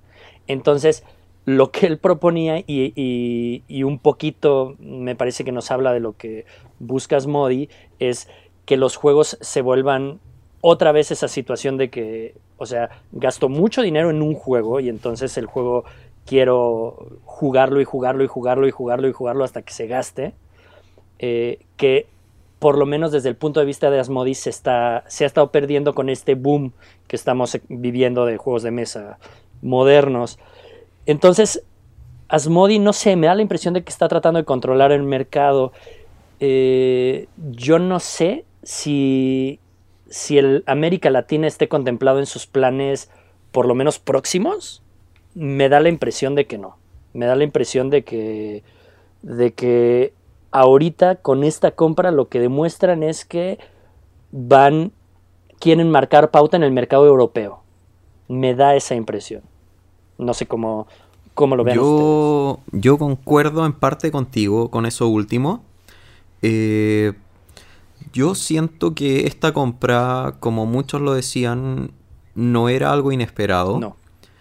Eh, bueno, si uno se pone a revisar, Asmodee pertenece al grupo Euraseo, que es una sociedad de inversiones francesa que básicamente está comprando todo lo que puede y está diversificando mucho su riesgo. O sea, eh, tiene invertido en hoteles, tiene invertido en ropa, tiene invertido en, eh, en restaurantes, tiene invertido en distintas, distintos rubros. Y bueno, Asmodee es lo que más maneja, que tiene el 79,4. La siguiente podría ser Novacap, que tiene 67% de control. Sin embargo, la mayoría de los otros tiene menos del 20%. Ah, bueno, tiene un fin, tiene una sociedad que se llama Fintrax eh, ahí. Sin embargo, lo que yo veo acá es que Asmodee está siendo manejado por gente que no se especializa en los juegos de mesa, que no sabe de juegos de mesa y que no le interesa el mercado de los juegos de mesa. Lo que le interesa es diversificar sus opciones de compra. Y en ese sentido lo que van a hacer es buscar otras oportunidades para poder eh, invertir en mercados que son ya lucrativos y poder sacarles más ventaja.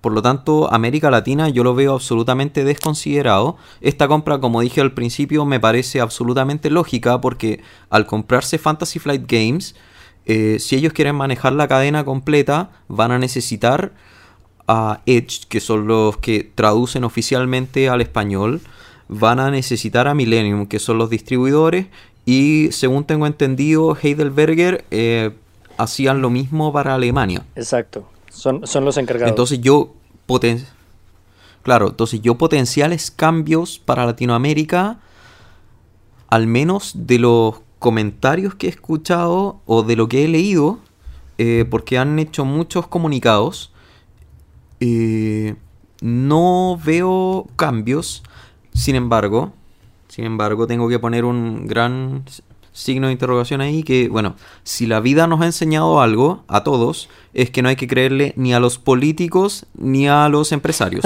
ni a Asmodee. Entonces... No, eh, si Asmodee nos escucha, igual a ver, nos puede dar trabajo.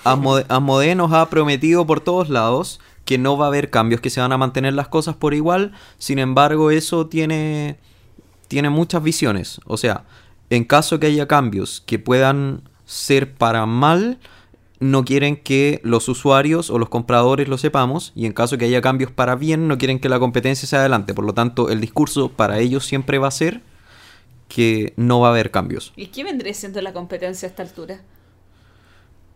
no sé, se pueden armar asociaciones y la verdad, a ver, y no sé, competencia real, eh, sea competencia realmente. No. O sea, ¿De Asmodee dices tú? Sí, no sé, porque Cool or Not sí ha crecido muchísimo. Eh, y, de hecho, el año pasado recibieron una. Daban la noticia de que recibieron una inyección de dinero que los hacía como autosuficientes. Pero, pues no sé, la manera con la que ha crecido Asmodee, no, no creo que Cool or Not podría competir con ellos. Sí, o sea, claramente Asmodee tiene una posición no solamente predominante, sino que dinosaurica frente a todos los demás. O sea, es, notablemente el, predominante ahora ya con esto de, de, de las distribuciones de las distribuciones en, otros idiomas. Eh, ya a todo nivel, a toda escala, digamos. Sin embargo, eso demuestra, por otro lado, el hecho de que no vienen de los juegos de mesa y muestra el nivel eh, de inversión o el nivel de maduración de la industria a nivel mundial que queda. Porque, o sea, estamos hablando de empresas que son sociedades de inversiones, o sea, ellos invierten en el negocio que les parece, que les parece indicado y están acostumbrados a a pelear por rentabilidad, a pelear por muchas otras cosas que aquí ni siquiera se ven. Aquí la mayoría de las empresas, o sea, yo te puedo nombrar, no sé, Stronghold Games, es, que es una es una editorial grande, editó 20 juegos, 21 juegos el año pasado. ¿Quién es? Steven Buonocore con un par de personas más y sería, o sea, son em- las empresas grandes de juegos de mesa son muy pocas, descontando las 4 o 5 a nivel mundial que son grandes, grandes, el resto son grupos de 10, 15 personas en el mejor de los casos, porque pueden ser menos. Entonces, nosotros a nivel de industria mundial estamos recién en la... no hemos llegado a la pubertad todavía, por decirlo de algún modo Sí. ridículo. Por algo Eh, en entonces, una feria claro, como hay mil stand y no eh, 20 grandes. por lo mismo, o sea, ahora eh, Eurasia se metió... Eurasio, perdón. eh, ella es una sociedad de inversiones a nivel global.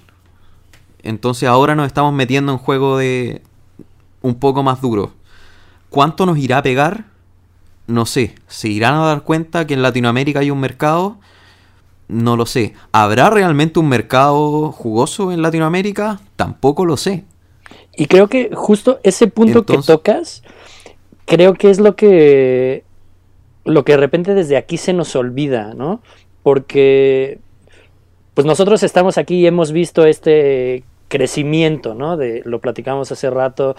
eh, sí hay más jugadores, sí hay más tiendas, sí hay más, eh, más interés en los juegos de mesa, pero eh, ha crecido lo suficiente como para que para que una empresa de ese tamaño le interese invertir en la zona es lo que yo no sé. Ese es el tema. Incluso, por ejemplo, DeVir, que tiene eh, presencia en muchos países de Latinoamérica, no lo tienen todo. Claro.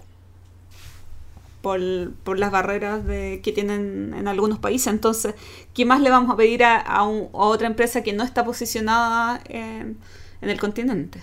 Ya, pero por ejemplo, ¿qué, qué pasa en el caso de, lo- de los juegos que eh, traducía, o no sé cómo se dice, pero que eh, Traducía. distribuía Edge, eh, que, no, s- que no son de los que están bajo el paraguas de, fan- de, de Fantasy Asmodee? Por ejemplo, Cool Mini or Not, que también llegan a través de Edge a Sudamérica. ¿Qué, pasa a través de eso? ¿Qué pasa con eso? Van a tener que. Van a cortar relación, van a tener que buscar otro distribuidor. Porque ahí se abre también una oportunidad, porque en el fondo alguien va a tener que llenar ese, nicho, o ese, ese espacio, digamos. Yo la verdad es que he estado buscando mucha información con respecto a esto y es poco lo que hay porque, como dije, si bien la industria es una industria que no ha llegado a la pubertad, los medios de comunicación de juegos de mesa estamos en, en pañales. Y la mayoría son gente que es como nosotros, o sea, es que le gustan los juegos de mesa, decidió iniciar un canal o un, Aficionado. o algo con noticias y, claro, aficionados y comenzamos a hacer noticias.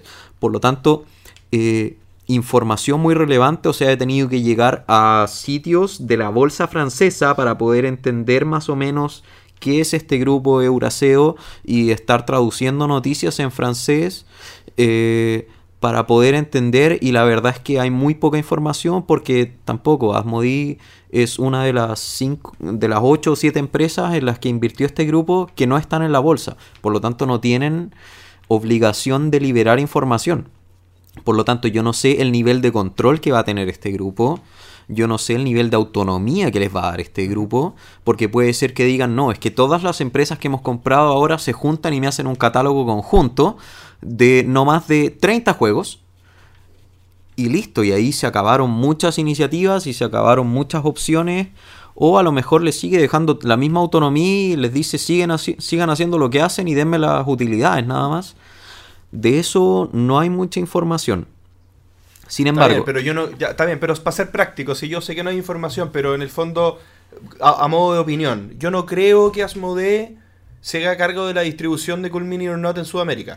¿Estamos claros o no? A menos de que los... Yo Eso, porque sí, yo creo que- que, ahí yo hay creo- contratos que son, ahí hay contratos probablemente que son a más años, pero que son cortables, se pueden cortar. yo, iba yo pensaría lo, exactamente al revés de ti. Yo pensaría que, oye, este es un grupo que invierte en lo que genera dinero. Si el contrato con Cool Mini or Not le genera dinero, oye, Sigamos con esto. No, pero hay una. Tienen un CEO, tienen una visión corporativa, tienen una estrategia, no. No, no, no es al lote, no, no, el grupo inversor no es experto, pero pone expertos. De hecho, Christian Petersen sigue estando a la cabeza del grupo, o creo, no sé, o al menos de Fantasy Flight. Pero, Eh, pero Sí, en el fondo eh, a los expertos se les deja, porque se entiende que son los que manejan el tema. Entonces, no sé. Ya, pero el experto, ¿qué decisión había tomado? No sabemos. El experto había tomado la decisión de, de traducir los juegos de Cool Mini or Not porque él vio una oportunidad y por algo lo estaban haciendo. Por lo no, tanto. no, tú te refieres al experto de Edge.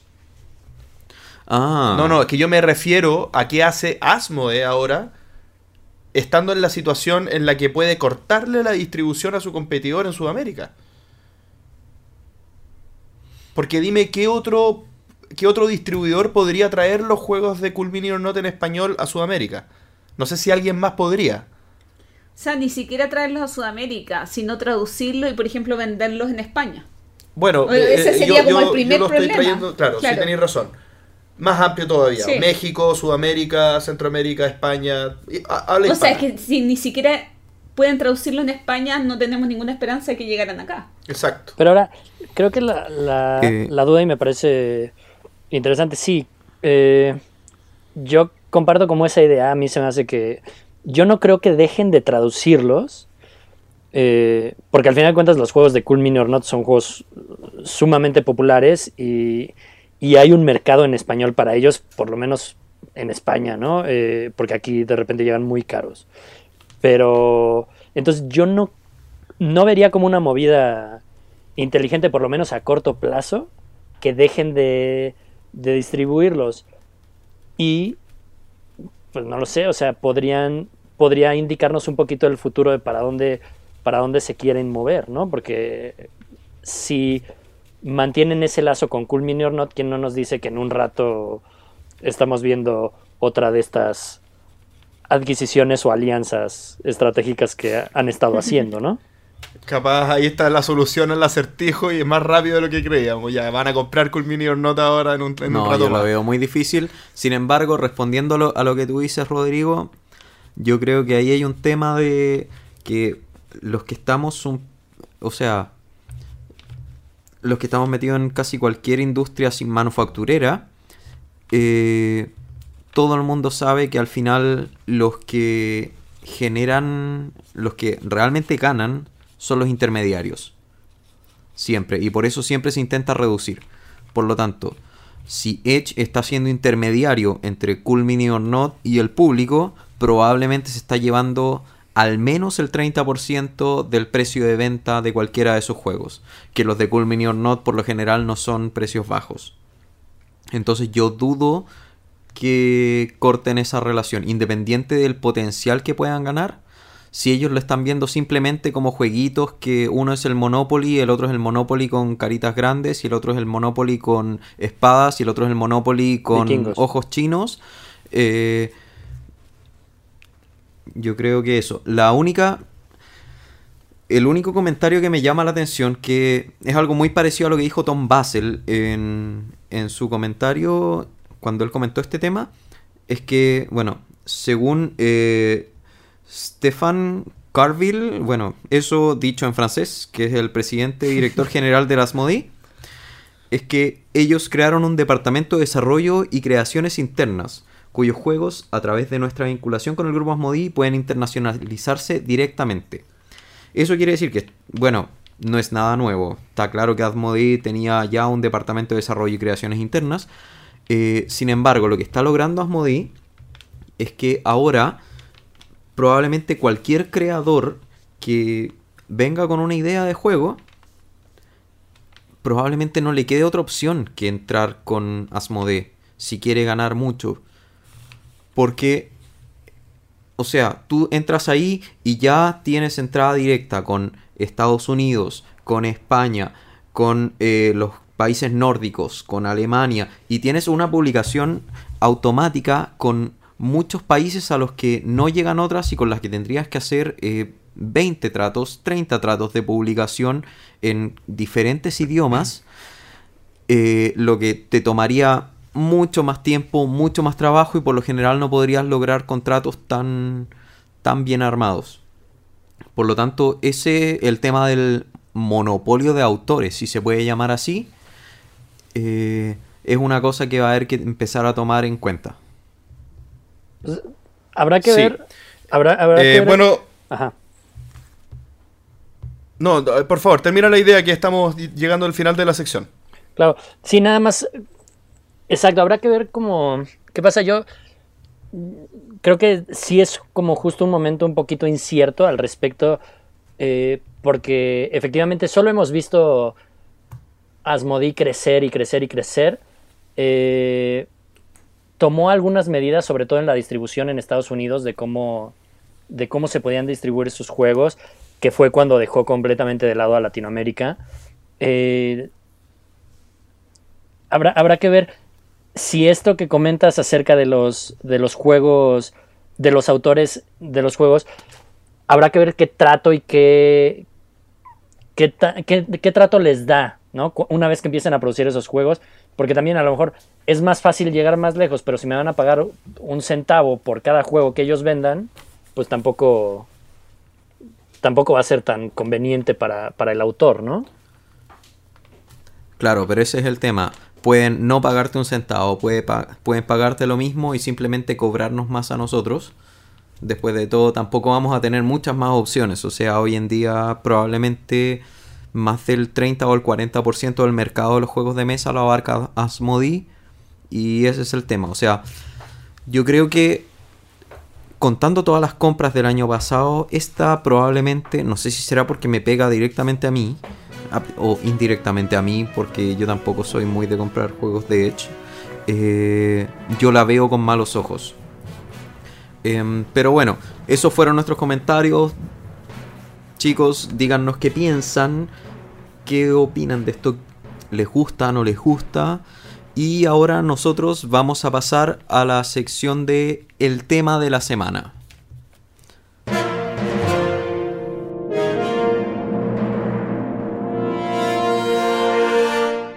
El tema de la semana es los componentes de los juegos. Eh, bueno, chicos, eh, vamos a estar solamente en nosotros tres por un momento, porque Rodrigo nos tuvo que dejar por unos momentos. Él va a estar de vuelta en la última sección de- del programa, las recomendaciones. Así que, ¿qué opinan, chicos, de los componentes de los juegos? Yo creo que deberíamos irlo enfocando eh, partiendo por lo básico. La caja. La caja. ¿Cuánto nos influye una caja? Una portada. Mm, A mí la portada me da lo mismo. A mí no me da lo mismo, pero me influye bien poco porque yo llego a los juegos por, por referencias externas. Entonces, finalmente yo, yo nunca me he comprado visceralmente un juego por una caja que veo en una tienda, por ejemplo. Yo me he comprado visceralmente juegos por el precio, pero en general, eh, juegos que encuentro muy baratos y que no tengo mayor referencia de ellos, pero veo los componentes, no veo la caja. Sí, no, a mí me influye la caja, o sea, yo me fijo porque una buena portada para mí es la primera imagen. Un juego que tiene mala portada, a mí ya me tira para atrás. Mucho. Eh, Eh, pero el tema también sobre la caja es el tamaño de ella. Por ejemplo, yo me compré hace poco el Modern Art, que es un juego solamente de cartas y tiene una caja gigantesca, la versión eh, de Finlandia que compré. Realmente me llamó mucho la atención porque es un juego que podría estar perfectamente en una caja pequeña. Sí, la el tamaño de la caja influye mucho. Bueno, como dato, les quería decir, eh, cuando yo estaba eh, intentando vender de mis juegos en una tienda de videojuegos llamada Zmart o Smart, eh, tuvimos una reunión con el gerente de allá y él lo que nos dijo como detalle es, chicos, preocúpense de la caja. La caja es lo más importante porque al final... eh, los juegos, si se lo compra alguien que no sabe, obviamente excluyendo, sino que hablando más para el público familiar, eh, ellos van a comprar una portada. La portada va a ser lo que te vende y la contraportada. Si el juego después es bueno o malo, va a ser un plus. Sin embargo, el juego ya va a estar vendido. Por lo tanto, lo más importante es la imagen. Mm. ¿Y Depende. dónde queda la sustentabilidad ahí? Pero es que depende. ¿Dónde queda la sustentabilidad del Monopoly? Es que ahí están hablando de No, dos pero no tiene nada que ver. Están el hablando de dos Te públicos, estoy, te el estoy hab- te familiar. estoy hablando del público familiar, no te estoy hablando del No, público pero- jugón. No, está bien, pero... No, sí, yo sé, porque el público jugón no, no va, a comp- eh, va a comprar menos veces un juego por portada que, que un, un público más familiar. Pero el Monopoly, nosotros lo encontramos aburrido, pero a la gente le gusta. O sea, yo lo encuentro entretenido, pero no lo jugaría de nuevo. Mm, No, yo no sé cuánto le gusta. A ver, el Monopoly y los juegos en general, los juegos clásicos, lo que tienen es un tema de nostalgia. Los papás se lo compran a los hijos porque ellos lo jugaron cuando niños y tienen ese recuerdo y quieren que los hijos vivan esa experiencia. Para- para- y los niños están viviendo eso y cuando crecen se lo compran Para a sus tener- hijos y ahí generas un ciclo. No, es estamos yendo a otro tema. bueno, no estamos yendo sí. otro tema, pero el, pero el tema de nostalgia, para que haya nostalgia, tú tienes que haberlo jugado repetidas veces antes. Cuando y para niño, eso cuando, cuando tuvo jugabas que haber cualquier sido cosa, bueno te, para- te No, pasado pero- piedras y habrías jugado a los Bueno. cuatro años. Jugaste. está, está como para armar otro tema de la semana. Pero Sí, va- volvamos pero a los componentes. Sí, volviendo, a, la, volviendo va- a la caja. Si, si te vamos- toca un juego con caja, con caja material malo, no, no arte, sino que material malo. Es que, por ejemplo, a mí me pasó que he visto muchas ediciones de mil millas o mil kilómetros, tienen distintos nombres, y en- compré, compré hace un par de meses una edición chilena muy barata, estoy hablando de unos 4 dólares, de una calidad muy mala, pero da lo mismo, o sea, en realidad por el precio es un juego entretenido que puedes jugar con cualquier persona y también en juegos usados he comprado versiones alemanas, versiones francesas. Creo que soy un poquito coleccionista de ese juego y no lo he jugado hace muchos años. Pero eh, cómo va, va cambiando la edición dependiendo del juego y yo ahí quería hacer un ejemplo. Por ejemplo, eh, Kel- eh, perdón, eh, Genial. Genial tenía una edición muy linda, eh, con ficha y con una caja grande. Y ahora la nueva edición que tiene Devir es una caja chica con componentes mucho más económicos. Y creo que eso es importante porque yo tengo la versión antigua y yo no me desas- no dejaría de tener la versión antigua. No quizás no compraría la nueva.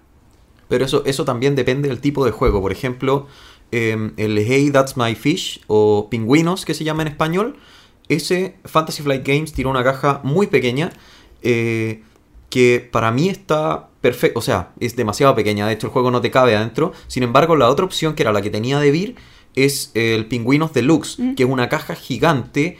Y yo siento que ese, ese tipo de nivel de juegos deluxe eh, no sirve para todos los juegos. Sí. El Pingüinos Para no es un juego. perfectamente, el, pin- pero- el Pingüinos no es un juego que te va a generar una atracción tan grande como para querer comprarte la deluxe. Mm. Por lo tanto, yo busqué, busqué, busqué en el tiempo en que no estaba la, la versión pequeña de Fantasy Flight hasta que la logré encontrar. Sí, Yo tengo esa versión y me encanta. Sí, porque es un juego, es- ese es un juego que vale 10 dólares, 20 dólares. O sea, no vas a comprar una versión. Y también, por ejemplo, Keltis y Keltis de viaje o muchos juegos que tienen una versión simplificada de viaje que te dan una sensación muy similar a un menor, eh, menor calidad de componentes, pero también más transportable, más corto, más fácil de explicar. Entonces, que te da la misma sensación de juego, pero eh, ahorrando costos y ahorrando espacio. Sí, yo, yo soy bastante sensible a la calidad de los componentes. Aquí sin hablar de que un juego sea rimbombante en sí, como que tenga muchas miniaturas y cartones muy bien elaborados, no. Solamente hablando de que lo que traiga el juego, independiente que sean solo cartas, me gusta que sea de, de alta calidad. Y, yo siento que el feeling del juego cambia, eh, incluso cuando tú le pones... eh, ¿cómo se llama? Fundas eh, muy, muy suaves al juego. A mí, a mí no me gusta porque, no sé, por, por ejemplo, los mazos se, se deshacen un poco y se resbalan las cartas y ya la, la sensación de jugar para mí cambia un poco. Entonces, yo prefiero, si es que tengo menos plata para comprarme un juego, yo prefiero comprarme uno y no dos. eh, o, o esperarme para comprarme otro que, que comprarme un juego de, de- menor calidad en cuanto a componentes. Pero, por ejemplo. Porque está asociado al precio Ok, también. te propongo un, algún juego que te guste. Te lo tengo a mitad de precio con componentes inferiores. No, no lo compro. No lo compras, prefieres siempre. No, pero por ejemplo, te pongo un ejemplo. eh, un poco al revés, pero eh, juegos que han hecho un upgrade de componentes y que prácticamente ha sido el mismo juego en una edición revisada, que no cambian ni reglas o probablemente un par menores, pero que mejoran los componentes. Lo hizo Robinson Crusoe ahora, lo hizo Exodus Próxima Centauri hace, un- hace un tiempo atrás. Y el, el Exodus Próxima Centauri yo lo encontré súper buen juego, un juego eh, 4X, eh, de tipo no, sí, Twilight sí, no me Imperium. gusta, pero sí. Ya, da, da lo mismo, a mí me gusta. Eh, eh, es un juego como un Twilight Imperium 3 simplificado, pero con muy malos componentes, ¿ya? Y yo tengo todavía el, de- el primera edición y está agotado el segunda edición. Yo, a mí, tengo muchas ganas de comprarme el segunda edición. Y lo único que estaría haciendo es reemplazar componentes. Pero yo ya sé que hay una mejor experiencia de juego en, este, en esta edición revisada. Dos ejemplos de juegos que a mí me encantan. Power Grid y Power Grid de lujo. ¿Sabes qué? Yo pensé en vender mi Power Grid para comprarme el de lujo hasta que jugué el de lujo y fue como, no, no es tan lindo, no, los componentes no los encontré, no me alucinaron como para comprarme la versión de lujo. En cambio, Ticket to Ride, la edición de lujo, es realmente tan espectacular que cuando ahora me regalaron el Ticket to Ride de trenes y barcos, Es decepcionante, yo, vi los barcos. veo los barcos y digo, necesito los barcos de lujo. Los necesitas. Sí, es que no, es que son No. patéticos los barcos. No, del- no son- Son patéticos. No, no, no, no es patético, pero me quedó tan alta la vara teniendo los, ti- eh, los, los trenes de lujo que no me da la misma sensación de juego ahora mm, ten- sin tenerlo. Oigan, y cuando los juegos tienen opción de, de componentes eh, mejorados, por ejemplo el Scythe que ahora eh, tú puedes comprar, por ejemplo, ya independiente de comprar, no quiero hablar de adquirir, quiero hablar de que si está la opción de, si a ustedes les hace diferencia, por ejemplo, las monedas del Scythe, que son como metálicas, o los recursos eh, que, por ejemplo, no, no- uy, no me sé los recursos del Scythe eh, ahora, pero por ejemplo que un juego tuviera trigo y que eh, eh, hubiera una versión de unas bolsitas pintadas con trigo adentro, eso a no, ustedes a mí le- no me reporta nada. O sea, yo, yo, a ver, entiendo a lo que vas. em, yo siento que si el juego lo trae, es un plus. Es un plus muy grande. Y efectivamente, como tú dices, cambia la experiencia de juego. Pero yo tal vez soy un poco más abstracto y para mí el juego es el juego. O sea, el otro día estaba escuchando, bueno, fue lo que te dije el otro día, que estaba escuchando The Secret Cabal y uno de los chicos hablaba y decía que él había jugado Mech vs. Minions con miniaturas pintadas y él sentía que ya no podía volver a jugarlo con miniaturas sin pintar porque le cambiaba mucho la experiencia. Y a mí eso me choca, me choca en, lo más profundo de mi corazón, porque para mí que el hecho de tener pintadas las miniaturas, eh, ¿qué te habla? O sea, ¿qué tan bueno es el sistema de juego? Al final, si el sistema de juego me gusta, yo lo voy a jugar aunque sea con cubos, aunque sea con miniaturas, no, no, no, aunque no, sea con, mm, monos 3D, incluso robóticos que se puedan mover y conversar. No Si toda el la gente sistema es tan funcional. po. No Sí. toda la gente es tan funcional. Sino entonces eh, tú podrías jugar feliz una versión de Catán con, con- con un cuaderno. Ya, se puede. No, no hablemos de. Catán, que- pero no, ya. pero estoy Pero diciendo sí, algo que, que sí, todo el mundo conozca sí, y que tú puedas decir, eh, yo puedo reproducir una mecánica de una manera muy rudimentaria y mantener la misma efectividad funcional. Sí, puedo hacerlo, pero no toda la... Sí, yo entiendo, entiendo que tú eres más funcional y si tú puedes reproducir una mecánica estás feliz. Pero habemos un gran porcentaje de personas que la ambientación... O lo eh, visual. o lo visual, pero la ambientación en general y la visual forma una parte importante de esa ambientación, sí juega un papel importante. Pero es Caso es el de los juegos de rol, que también no es una ambientación visual, obviamente, porque es teatro de la mente, pero están los que hacen metajuego y les gusta el metajuego y, y te pego 15 puntos de daño y, y mo- moriste y no sé qué, y están los que narran el juego. Y narran no solamente el máster, sino que narra el jugador también. Pero es que no, no. En el fondo a lo que voy es que. A ver, siento. Lo considero un plus, siempre. Siempre. Que tenga mejores componentes, siempre eh, apoya. Pero el hecho de que los componentes pasen a ser más importantes que el juego mismo Es o que la eso- mecánica. eh, Eso no es lo que dijo el tipo. Yo, yo escuché el capítulo y no, no es lo que dijo. Él dijo que no lo volvería a jugar si no tiene miniaturas pintadas. ¿Eso qué Pero- quiere decir? Que la mecánica, la mecánica pero- es un detalle. que en el fondo la, pero, la Pancho, pintura es. Pancho, es como cuando yo digo, tengo un juego y, y sé que la expansión es muy buena, no lo volvería a jugar sin la expansión.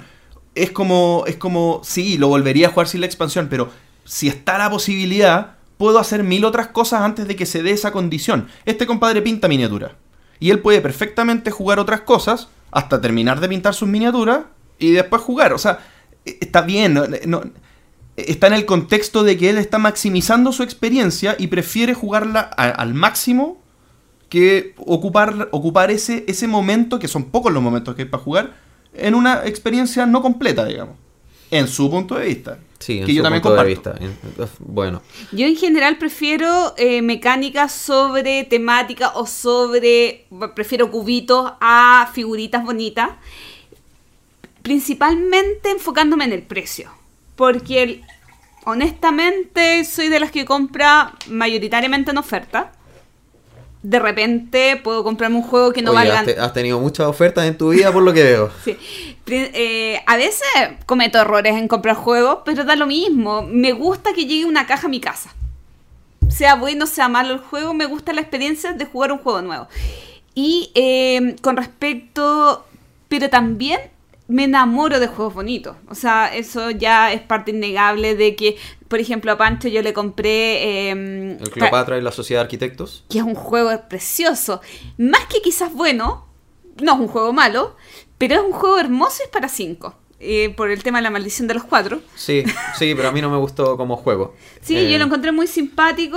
No, pero no lo- pero sí, o sea, ese te enamora. Tú lo ves y tú dices, yo lo quiero. Sí, Hasta que lo tienes y, Y lo juegas y dices, ya no lo quiero. es Pero- principalmente por el tema de las de las figuras y de los componentes del juego, que Sí. realmente es muy lindo. Sí, ahora el tema de los cubos, eh, los cubos ya tienen una cosa romántica que uno no, no siempre espera figuras, pues también uno de repente espera cubos, como espera meeples, como, espe- Sí. como espera cosas que ya genéricamente tienen un valor. Menos cartón, más madera. yo creo que eso, eso, ese era otro tema al que quería llegar. Madera versus plástico. Eh, ¿Les ha tocado escuchar esa discusión? Porque yo la he visto en muchos lugares. Y de hecho a la gente, incluso a los Ameritrashers, le dicen plastiqueros. eh, casi como un tema denigrando y hay mucha gente que dice, no, pero es que este juego, mira, tiene puro plástico, no tiene madera. Eh, Es que a mí no, no me gustan ese tipo de juegos. El- ¿Los los con juegos plástico? Sí. O sea, yo Pero soy Yo, súper... yo prefiero, o sea, yo siendo, siendo que no me dejo llevar mucho por componentes, entre tener un, un pedazo de madera pintado un color y tener una miniatura, yo prefiero mil veces la miniatura. Pero no sé por qué, principalmente en Europa se da mucho la discusión y alegan que no que tienen es que yo no soy no de gusta. juego Yo no sé- americano. No, soy de juego Sí, americano. pero, o sea, a, en la- lo, general. a lo que iba es si saben por qué se da esta discusión. No sé si será por un tema ecológico, porque, No, bueno, la no. madera no sé si... Pero no, no entiendo qué beneficio o qué, que- qué yo- mejor tiene la madera yo que, creo- que una miniatura. Yo, esto es mi manera de verlo, que, que acá es súper subjetivo en verdad, pero mi manera de verlo es que acá hay meta peleas sobre todos los temas. Y hay corrientes y hay discusiones en función de no lo que uno probablemente prefiera, sino como que uno se abandera. Y Ameritrash y Euro es, son dos bandos. O sea, para mí son dos condimentos de una, de una misma receta, porque yo amo los dos. Y encuentro buenos juegos de ambos. Pero en la práctica, ¿cuánto? Hoy en día, ¿cuántos Ameritrash salen puros y cuántos euros salen puros? No, salen pero- solo no, mezclas yo y lo sé, hecho- yo lo sé, pero, pero en el fondo igual hay, hay una... Da lo mismo eso, a lo que voy es que hay una corriente. Hay gente que defiende a muerte un... un- y, y hay gente que defiende a muerte al otro, como también hay gente que está muy cargada a un lado y, y no defiende, simplemente disfruta el lado que le gusta, que yo, yo veo a la gloria más ahí. Que no veo que la gloria... Bueno, no puedo estar equivocado, pero no, no veo que la gloria esté peleando con los ameritrachos porque le gusta lo que le gusta y plastiquero, ah, los odio. O sea, en el fondo, Yo cada uno su color, ¿no? Yo los evito. Yo tengo amigos con los que me podría juntar otra vez a la semana a jugar, pero yo no me junto con ellos porque en realidad no me gustan los juegos que ellos Pero juegan. está perfecto en el fondo. Es como que me invitaran a jugar hockey y yo no, yo no juego hockey, ¿para qué voy a ir? O sea, en el fondo está perfecto. Dead of Winter, Galáctica, tienen un grupito de Galáctica una vez a la semana y yo no me gusta, entonces me invitaron una vez, fui por porque son mis amigos, pero la verdad es que no lo disfruto. Está perfecto. O sea, si no es el tipo de juego que te gusta, está está súper bien. Pero de ahí a que te moleste que existan las Sí, figuras de porque plástico. me quitan un día de mis amigos. No, bueno. Igual hay euros con miniatura y, y Ameritrash con cubo. Así que. Hay de todo.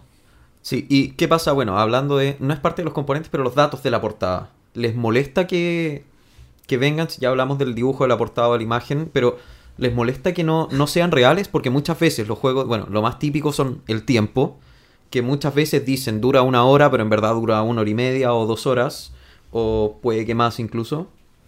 a mí me molesta en la medida que sea muy, muy, muy alejado de la realidad. O sea, si dice 20 minutos y me demoré 30, da lo mismo. Si dice 30 minutos y me demoré 3 horas, sí es un problema. Siendo honesta, no leo la, no leo la caja. Porque generalmente está en un idioma que no entiendo. Pero el dibujo lo puede, el dibujo lo puedes ver. Y, y la cantidad de jugadores. Porque hay muchos, está. Oye, me ha pasado lo- los, mucho- números, los números están todos en el mismo idioma, por Gloria. Sí. Sí, pero la verdad es que no me, no me preocupo de la caja. Ah, ya. Pero, por ejemplo, hay juegos que dicen, por ejemplo, de 2 a 4 jugadores, pero la verdad es que no funciona nada a 2. Y tú sabes que es de 3 a 4. O que dice de 2 a Mm. 5, pero de 5 no se puede. Por ejemplo, el caverna, hacer el caverna de acción. 1 a 7, anda a jugarlo a 7. No sé, no sé cómo será, pero. Sí, o el le abre de 5. El peor juego. Que, bueno, sí, eh, en verdad el caverna y el. El caverna, yo creo que fue mal ejemplo porque probablemente escala muy bien. Sí, Eh, no, pero a 7 pero- imposible. Pero en el O sea, fondo el hay, jue- tiempo, hay al juegos que realmente no funcionan con cierto, con cierto número de jugadores que te indica la caja. Yo generalmente juego de a 3 o de a 4, entonces no siento, no, nunca juego de a 2, no, no podría ver la escala del juego. Entonces, de 3 y de 4 generalmente, aunque es- el juego sea de a 5, escala bien. Yo tengo tan poco tiempo para jugar que... Oh, pobrecito. Es mi triste historia. Yo tengo tan poco tiempo para jugar que me, me preocupo de, de analizar el número de jugadores con el juego que, que sale a la mesa en ese momento. Y, y Pero ¿cómo para mí... Eh, O, o sea, analizarlo, hacer un poco de research. Por ejemplo, no sé, Board Game Geek es una buena guía para, para Sí, hacer una estimación. sí, muy bueno. Si Board Game Geek me dice, probablemente si me dice que es bueno un número, no necesariamente va a ser bueno para mí.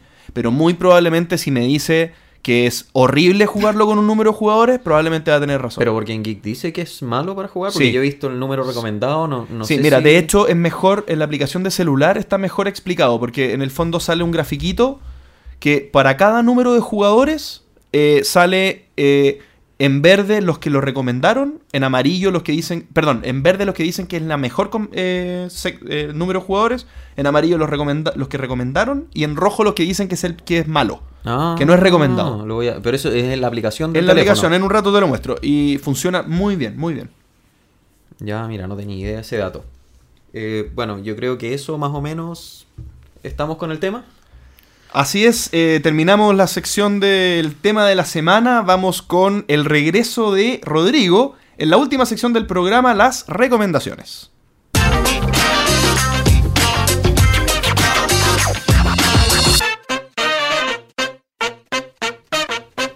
Partimos entonces la última sección del programa, la recomendación. Y para esta recomendación eh, va a partir Gloria, como en los últimos tres capítulos. Mm, como el primero, el... Bueno, no importa, pero en algunos me quitaron el protagonismo y me tiraron En el segundo para parece que fue. Y nos odió desde ese momento. Sí, para siempre.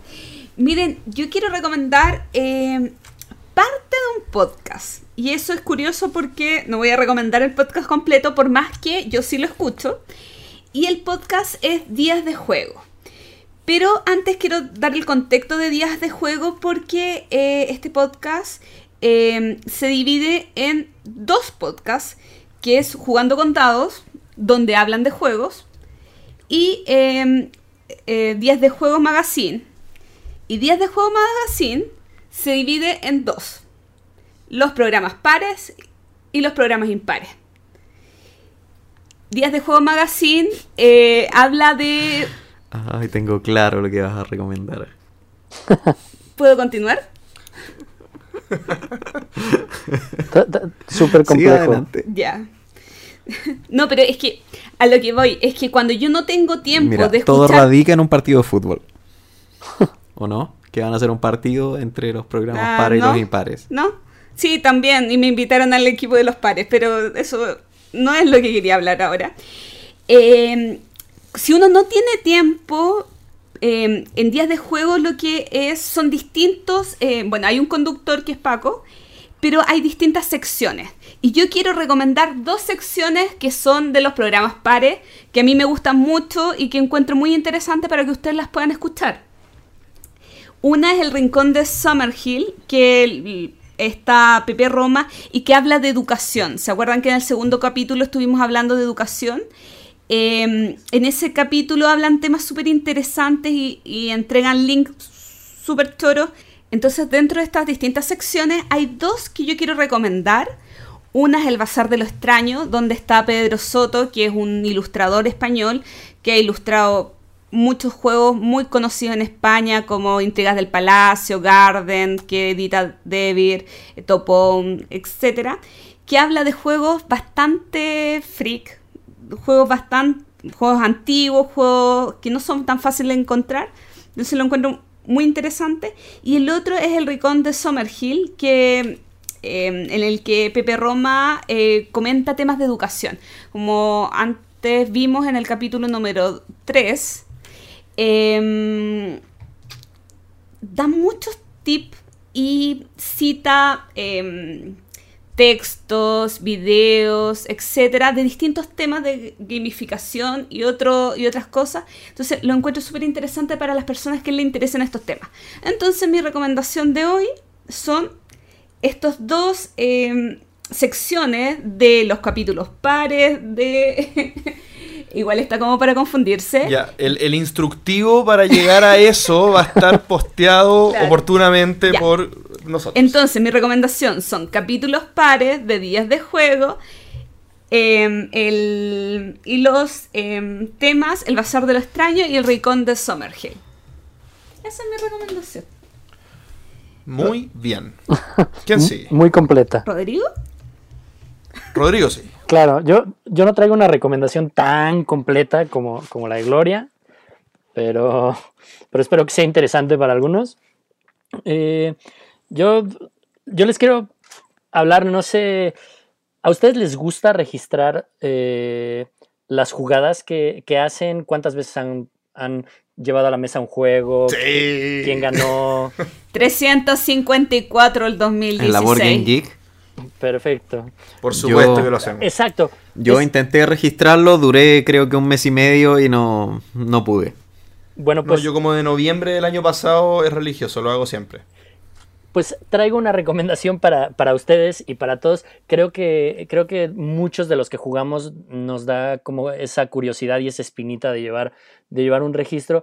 Efectivamente, eh, muchos, la opción que tienen es directamente en el sitio de Board Game Geek, pero bueno, pues para poder hacerlo necesito eh, entrar al internet, ya sea de mi celular o de la computadora y, y marcar ahí la jugada. Entonces, estuve en algún momento buscando, buscando varias opciones de cuál sería la mejor alternativa para, para hacerlo. Y la opción, la mejor opción que encontré es una aplicación que se llama Board Game Stats. Eh, esta aplicación está, de momento solo se encuentra disponible para dispositivos de Apple, pero ellos mismos en su sitio ya anunciaron que, que viene que viene la versión de Android, que este año sale la versión de Android, uno se puede eh, registrar para, para que le avisen en cuanto esté disponible y la pueda bajar. La aplicación es sumamente completa y lo primero que hace es permitirte que cualquier eh, sesión de juego que tengas la pueda automáticamente subir a Board. Tú le, pones tu, tu cuenta de Board y automáticamente la sube. Puedes registrar toda cantidad de estadísticas, eh, los jugadores obviamente con los que estaban, las puntuaciones, si era un juego por ejemplo de roles, puedes poner qué rol eh, estaba jugando cada persona, puedes poner el lugar donde jugaste, puedes... eh, eh, no sé, o sea, es, es sumamente completa. Le acaban de agregar estos, los retos que se, que se han puesto tan de moda, ¿no? Ya saben, de el 10 por 10, ¿no? De jugar 10 juegos Sí. 10 veces en el año. Entonces, Me No lo encanta, haré, me no encanta, lo haré. me encanta ese reto. A mí me encantaría, pero, pero definitivamente creo que... No, Me si encanta. me meto en esos retos ya me pierdo completamente. Pero bueno, para aquellos que sí lo hacen, les da la oportunidad de registrar qué reto están, porque aparte ya salieron todo tipo de retos, el reto del alfabeto para que juegues un, un juego en el año con cada una de las letras, el reto de los números. No, Ese me gustó. estuve viendo el otro día lo de los retos, está imposible. No te creo. Qué Pero- Oye, ¿y ridículo. uno va ganando logros? Qué ridículo. Bueno, pues e- exacto, pero entonces, si alguien quiere ser así, quiere hacer eso, la aplicación te permite, te permite eh, meter esta parte de los retos, te permite hay estadísticas como muy avanzadas donde te puede decir el porcentaje de victorias que ha tenido un jugador o si en ciertos grupos de, de jugadores quién ha sido el jugador dominante o qué tipo de juegos eh, son los que más has jugado. No sé, en verdad es una aplicación sumamente completa. Yo eh, la bajé, ya tengo dos años con ella y se me ha vuelto algo... ¿Cuántos juegos registrados? ¿Cuántos juegos registrados? A ver. Eh, desde que la bajé... ¿Sabes que yo tengo Ajá. ¿Tú tienes? Ajá. yo tengo la de Board Game, ah, eh, la de Board Game Geek y la verdad es que es muy mala. Solamente sirve como para registrar eh, lo que jugaste, pero Sí, es mala. mayor estadística no te da. Es que la de Board Game Geek no es oficial. Ah, no. No, No en la descripción sale que somos, fuimos dos amigos que creamos una aplicación que es parecido al sitio web de Board Game Geek, pero para que no entres al sitio de Board Game Geek y yo, yo la iba a bajar hasta que leí eso y dije, no, no, no, ya. ¿Cuántos juegos habías Yo- yo registrado la- al final, Rodrigo? Yo bajé esa, pero como yo personalmente no los registro en Board Game Geek, nada, los registro en la aplicación. A ver, déjenme, la estoy abriendo. El... En casi dos años que tiene de que la bajé, tengo 641 jugadas. Y Buah, Buenísimo. 300 por año, está bien. años, El año- no, sí, pero eh, una, este- casi una por día. eh, el, Tremendo récord. y el, el año pasado, el que acaba de terminar, tuve 324 jugadas. Sí. Te gané. Me, me ganas, me ganas, eres más, más jugadora que yo. Con Oye, me gustó. 48 Me gustó tu jugadores. recomendación, Rodrigo. Está muy buena. Eh. La vamos a instalar. Está, está, está bueno. Ah, no. Ah, sí, pues en el No, pues tenemos que. Ah, sí. Tenemos que esperar o cambiar los teléfonos o que esté para Android. Pues Sí. Entren y A ver registren si llega tanto el fanatismo. en la página, pero ahí este es lo que prometen, que este año va sale la, la versión para Android. Entonces, en verdad se las recomiendo. ¿eh? Buenísimo. Buenísimo. La, vamos, la vamos a estar esperando. Muy bien. Esa es mi recomendación. Muy buena recomendación. Ya, eh, voy yo entonces. Eh, yo me voy a poner un poco latero, porque mi recomendación eh, va a ser un consejo. Eh, bueno, tal como dije en la introducción, he estado escuchando los podcasts anteriores y la verdad es que me puse a pensar y me han tocado muchos diseñadores que me presentan su juego, que me muestran su juego, que me quieren enseñar su juego que están diseñando. Y, me, y yo les pregunto, ya, pero ¿a quién apuntan? Y me dicen, no, es que apunta a, muchos mercados, a todos los mercados. Apunta a la familia, es un juego educativo, además tiene esto, esto y esto. Mi consejo es para los diseñadores que se van a autopublicar principalmente, pero si tienen opción de diseño y tienen injerencia en el diseño, es que definan claramente su mercado. Y ahora me quiero empezar a explicar, y aquí les voy a... me voy a extender un poco más. Eh, muchas veces uno tiene que tomar decisiones editoriales cuando lanza un juego y comete errores que pueden ser eh, muy tontos y todo por no conocer el mercado al que apuntan. Y estos errores se pueden traducir en problemas en la venta de juego. Eh, ya que los distintos mercados buscan cosas absolutamente diferentes, no absolutamente diferentes, pero pueden buscar cosas que se contraponen. Eh, por ejemplo, eh, los juegos familiares. Usualmente, uno, ¿cómo se compran? ¿Cuál es el mercado de los juegos familiares? Es la familia y ¿para qué se usan? Uno los compra normalmente como regalo. ¿Cuál es la importancia de eso? ¿Qué, ¿Cuál es la relevancia de esto? Es que normalmente eh, lo importante, lo que le importa al que compra es que venga en una caja grande. Y eso también hace que se vea más en los anaqueles, en los supermercados o en las tiendas, por lo que da lo mismo, al que compra no le importa el contenido. Aunque vengan un par de cartas y un par de dados, lo que importa es quedar bien con la otra persona, ¿ya? Y es, es verdad, es verdad. Lamenta- Chile lamentable, lamentablemente es así. O sea, Pasa uno cuando da un regalo lo que quiere es que la caja sea grande. Consejos de fraternidad de Pancho. No. Sin embargo, este consejo, que es así, es así de directo, pónganle caja más grande. Si quieren hacer un juego familiar, para el mercado de los jugadores juega absolutamente en contra, porque ¿cuál es el problema de los jugadores? Es que no tenemos espacio para guardar tantos juegos y no nos gustan los juegos llenos de aire, no nos gustan las cajas llenos de aire. Por otro lado, los juegos artesanales tienen que definir primero qué son, o son un juego o son una artesanía. ¿Por qué?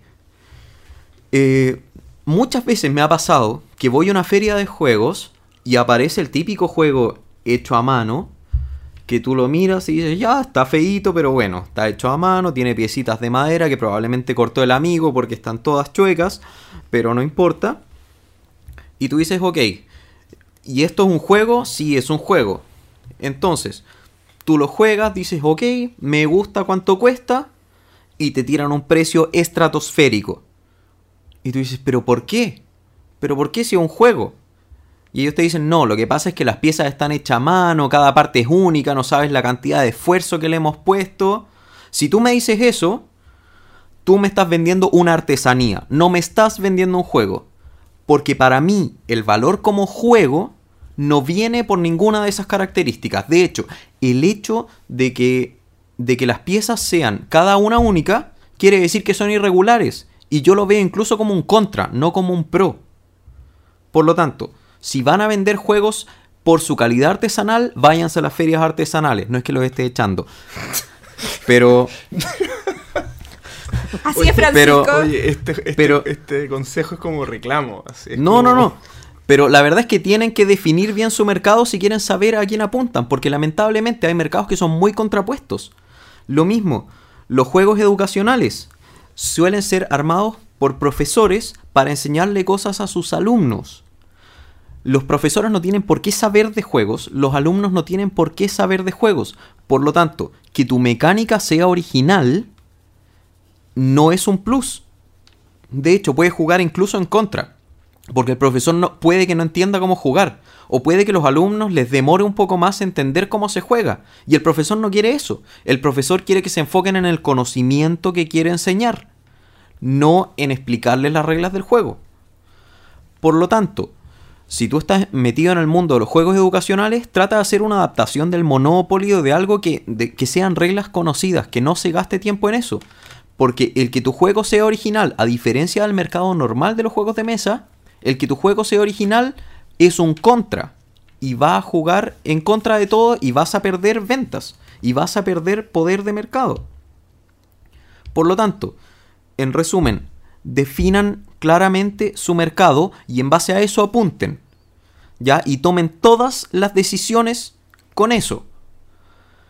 Porque un mercado que apunta a dos o tres mercados quiere decir que es un mercado que no apunta bien a ninguno. Y eso quiere decir que tiene contras para todo. Y eso les va a pegar en las ventas. Y en un mercado que no es tan fructífero como el de los juegos de mesa, puede ser fatal. Así que ese es mi, ese es mi consejo. Definan su mercado. Bien. JP. Ya, eh, me repuse, me repuse. Mi consejo es un poco más amistoso. Eh, tiene que ver con eh, los distintos esfuerzos que hay en comunicación de juegos de mesa. Tiene que ver con que esta es una industria muy chica a pesar de todo lo que hablamos del gigante Asmodee y muchas cosas. Es chica tota- también para Estados Unidos y, otra- y otras partes donde hay muchos esfuerzos por comunicar. ¿ya? Eh, y mi, mi mi- aquí mi recomendación es que si ustedes aprecian lo que hacen los distintos medios, eh, lo- los distintos esfuerzos que, que- hay puestos en esto, eh, denle una mirada a las campañas Kickstarter, Indiegogo, etcétera, de los, de los medios. Eh, de, de- de podcast o llámese Dice Tower, eh, Secret Cabal o los que esos son los que yo conozco que tienen este tipo de, de, de En. España pega mucho Patreon, que es Patreon también en España, es exacto. Y en el fondo acá no estoy diciendo donen, no estoy diciendo sean parte necesariamente, pero sí denle una pensada a si ustedes son usuarios asiduos de este tipo de comunicación, entiendan que el esfuerzo es, es muy grande, ¿ya? Y que no está, obviamente, el tamaño de la industria como para que estas personas ganen dinero si no es por este tipo de iniciativas de crowdfunding. Entonces, eh, si ustedes aprecian esto y tienen los medios para poder participar, eh, les sugiero que, que revisen estas campañas, entiendan que esto un poco hace que esto siga funcionando y de la mayor calidad posible. Eh, así que los invito a que, a que miren un poco y traten de ser parte, en medida de lo posible.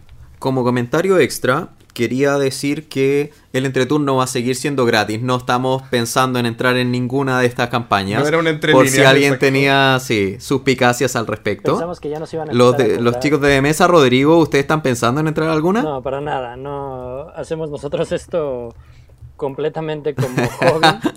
Eh, justo el, el otro día, digo, haciendo un paréntesis rápido, eh, que estaba participando con Ketty, nos estaban pla- estábamos platicando. Y al parecer existe como esa idea de que, de que se gana dinero haciendo esto y, y- y no. O sea, creo que es algo importante desmentir eso. O sea, no ganas dinero, no ganas dinero haciendo, No. haciendo esto. Eh, como bien lo indicas, o sea, los grandes tienen que hacer campañas para, para solicitar fondos. O sea, no, no ganas dinero eh, haciendo videos o podcasts de, de juegos de mesa. De Sí, hecho, por de- ejemplo, la misma Kitty hizo una campaña el año pasado para, financiarse cámara. la cámara que él- se le había, claro, que se había roto, pero a alguna instancia súper puntual y que todos eh, queríamos, eh, nos sentíamos parte de ella porque sin sus videos no somos nada. Claro. Y por otro lado, llegando a niveles mucho más grandes, eh, no sé si hoy día o ayer estaba viendo una entrevista que le hicieron, o bueno, un video que le hicieron a, a Tom Basel cuando lo entrevistaban y le hablaban del dinero que ganaba por las vistas en YouTube. Y apenas le hacen la pregunta, el pobre casi no aguanta las lágrimas de risa. Porque decía, de verdad, o sea, ustedes eh, no se imaginan lo poco que se gana con YouTube. O sea, con todas las videos que tiene Tom, con todos los, con todas las visitas, con todas las vistas que tiene Tom Basel, él se ríe y dice, por favor, de verdad no crean que yo gano algo con esto, porque, o sea, no, no es suficiente. Por lo tanto, eh, esto es algo que se hace por amor al arte y lo que le, me voy a sumar a la solicitud de JP y les voy a decir que si de verdad hay contenido que les gusta, compártanlo, eh, coméntenlo, eh, háganse parte. Si ven algo que les gusta, ¿por qué no? Sí, recomendarlo. Yep. Súmense a las recomendaciones. Eso. Y si no les gusta, Bien. no digan nada y mediten internamente por qué no les gusta lo que estamos haciendo y no digan nada entonces. Sí, nunca está de más eso, porque al final son críticas constructivas que uno necesita. Sí, de verdad, cualquier comentario positivo o negativo, por muy negativo que sea, siempre sirve. Pancho es un pesado. Sí, si yo soy pesado, díganlo. Me gusta. Ese es mi trabajo acá, ser pesado. Así que yo estoy feliz, pero díganmelo porque me gusta además que me lo digan. Soy, ta- soy tan pesado que me gusta que me lo digan. A Jaime y a mí no, No hagan nos feliz a Pancho, porque no le somos muy digan. sensibles. No, sí los vi. Sí los vi. Bueno, y con la sensibilidad de Rodrigo y la rudeza de Pancho, estamos llegando al final de este quinto capítulo de El Entreturno.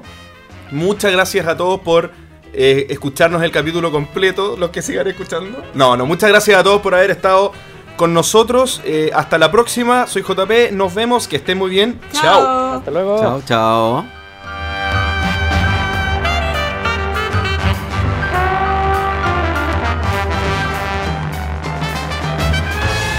Gracias por escuchar El Entreturno y muchas gracias a Rodrigo y Jaime por acompañarnos este programa. Y recuerden, lo más importante para mantener un canal de YouTube o algún medio de difusión de este tipo es la constancia y perseverancia. Revisen el sitio de Runica Art Games para ver detalles de su último juego, Batallas Históricas Inglaterra 1940. Coméntenos cuánto influyen a ustedes los componentes de los juegos y lo más importante, díganos si creen que Daniel Solís conseguirá hacer cantar a dúo a Rodrigo y Jaime. Además, recuerden enviarnos sus preguntas y comentarios a nuestro correo elentreturno.gmail.com y darle like a nuestra página de Facebook.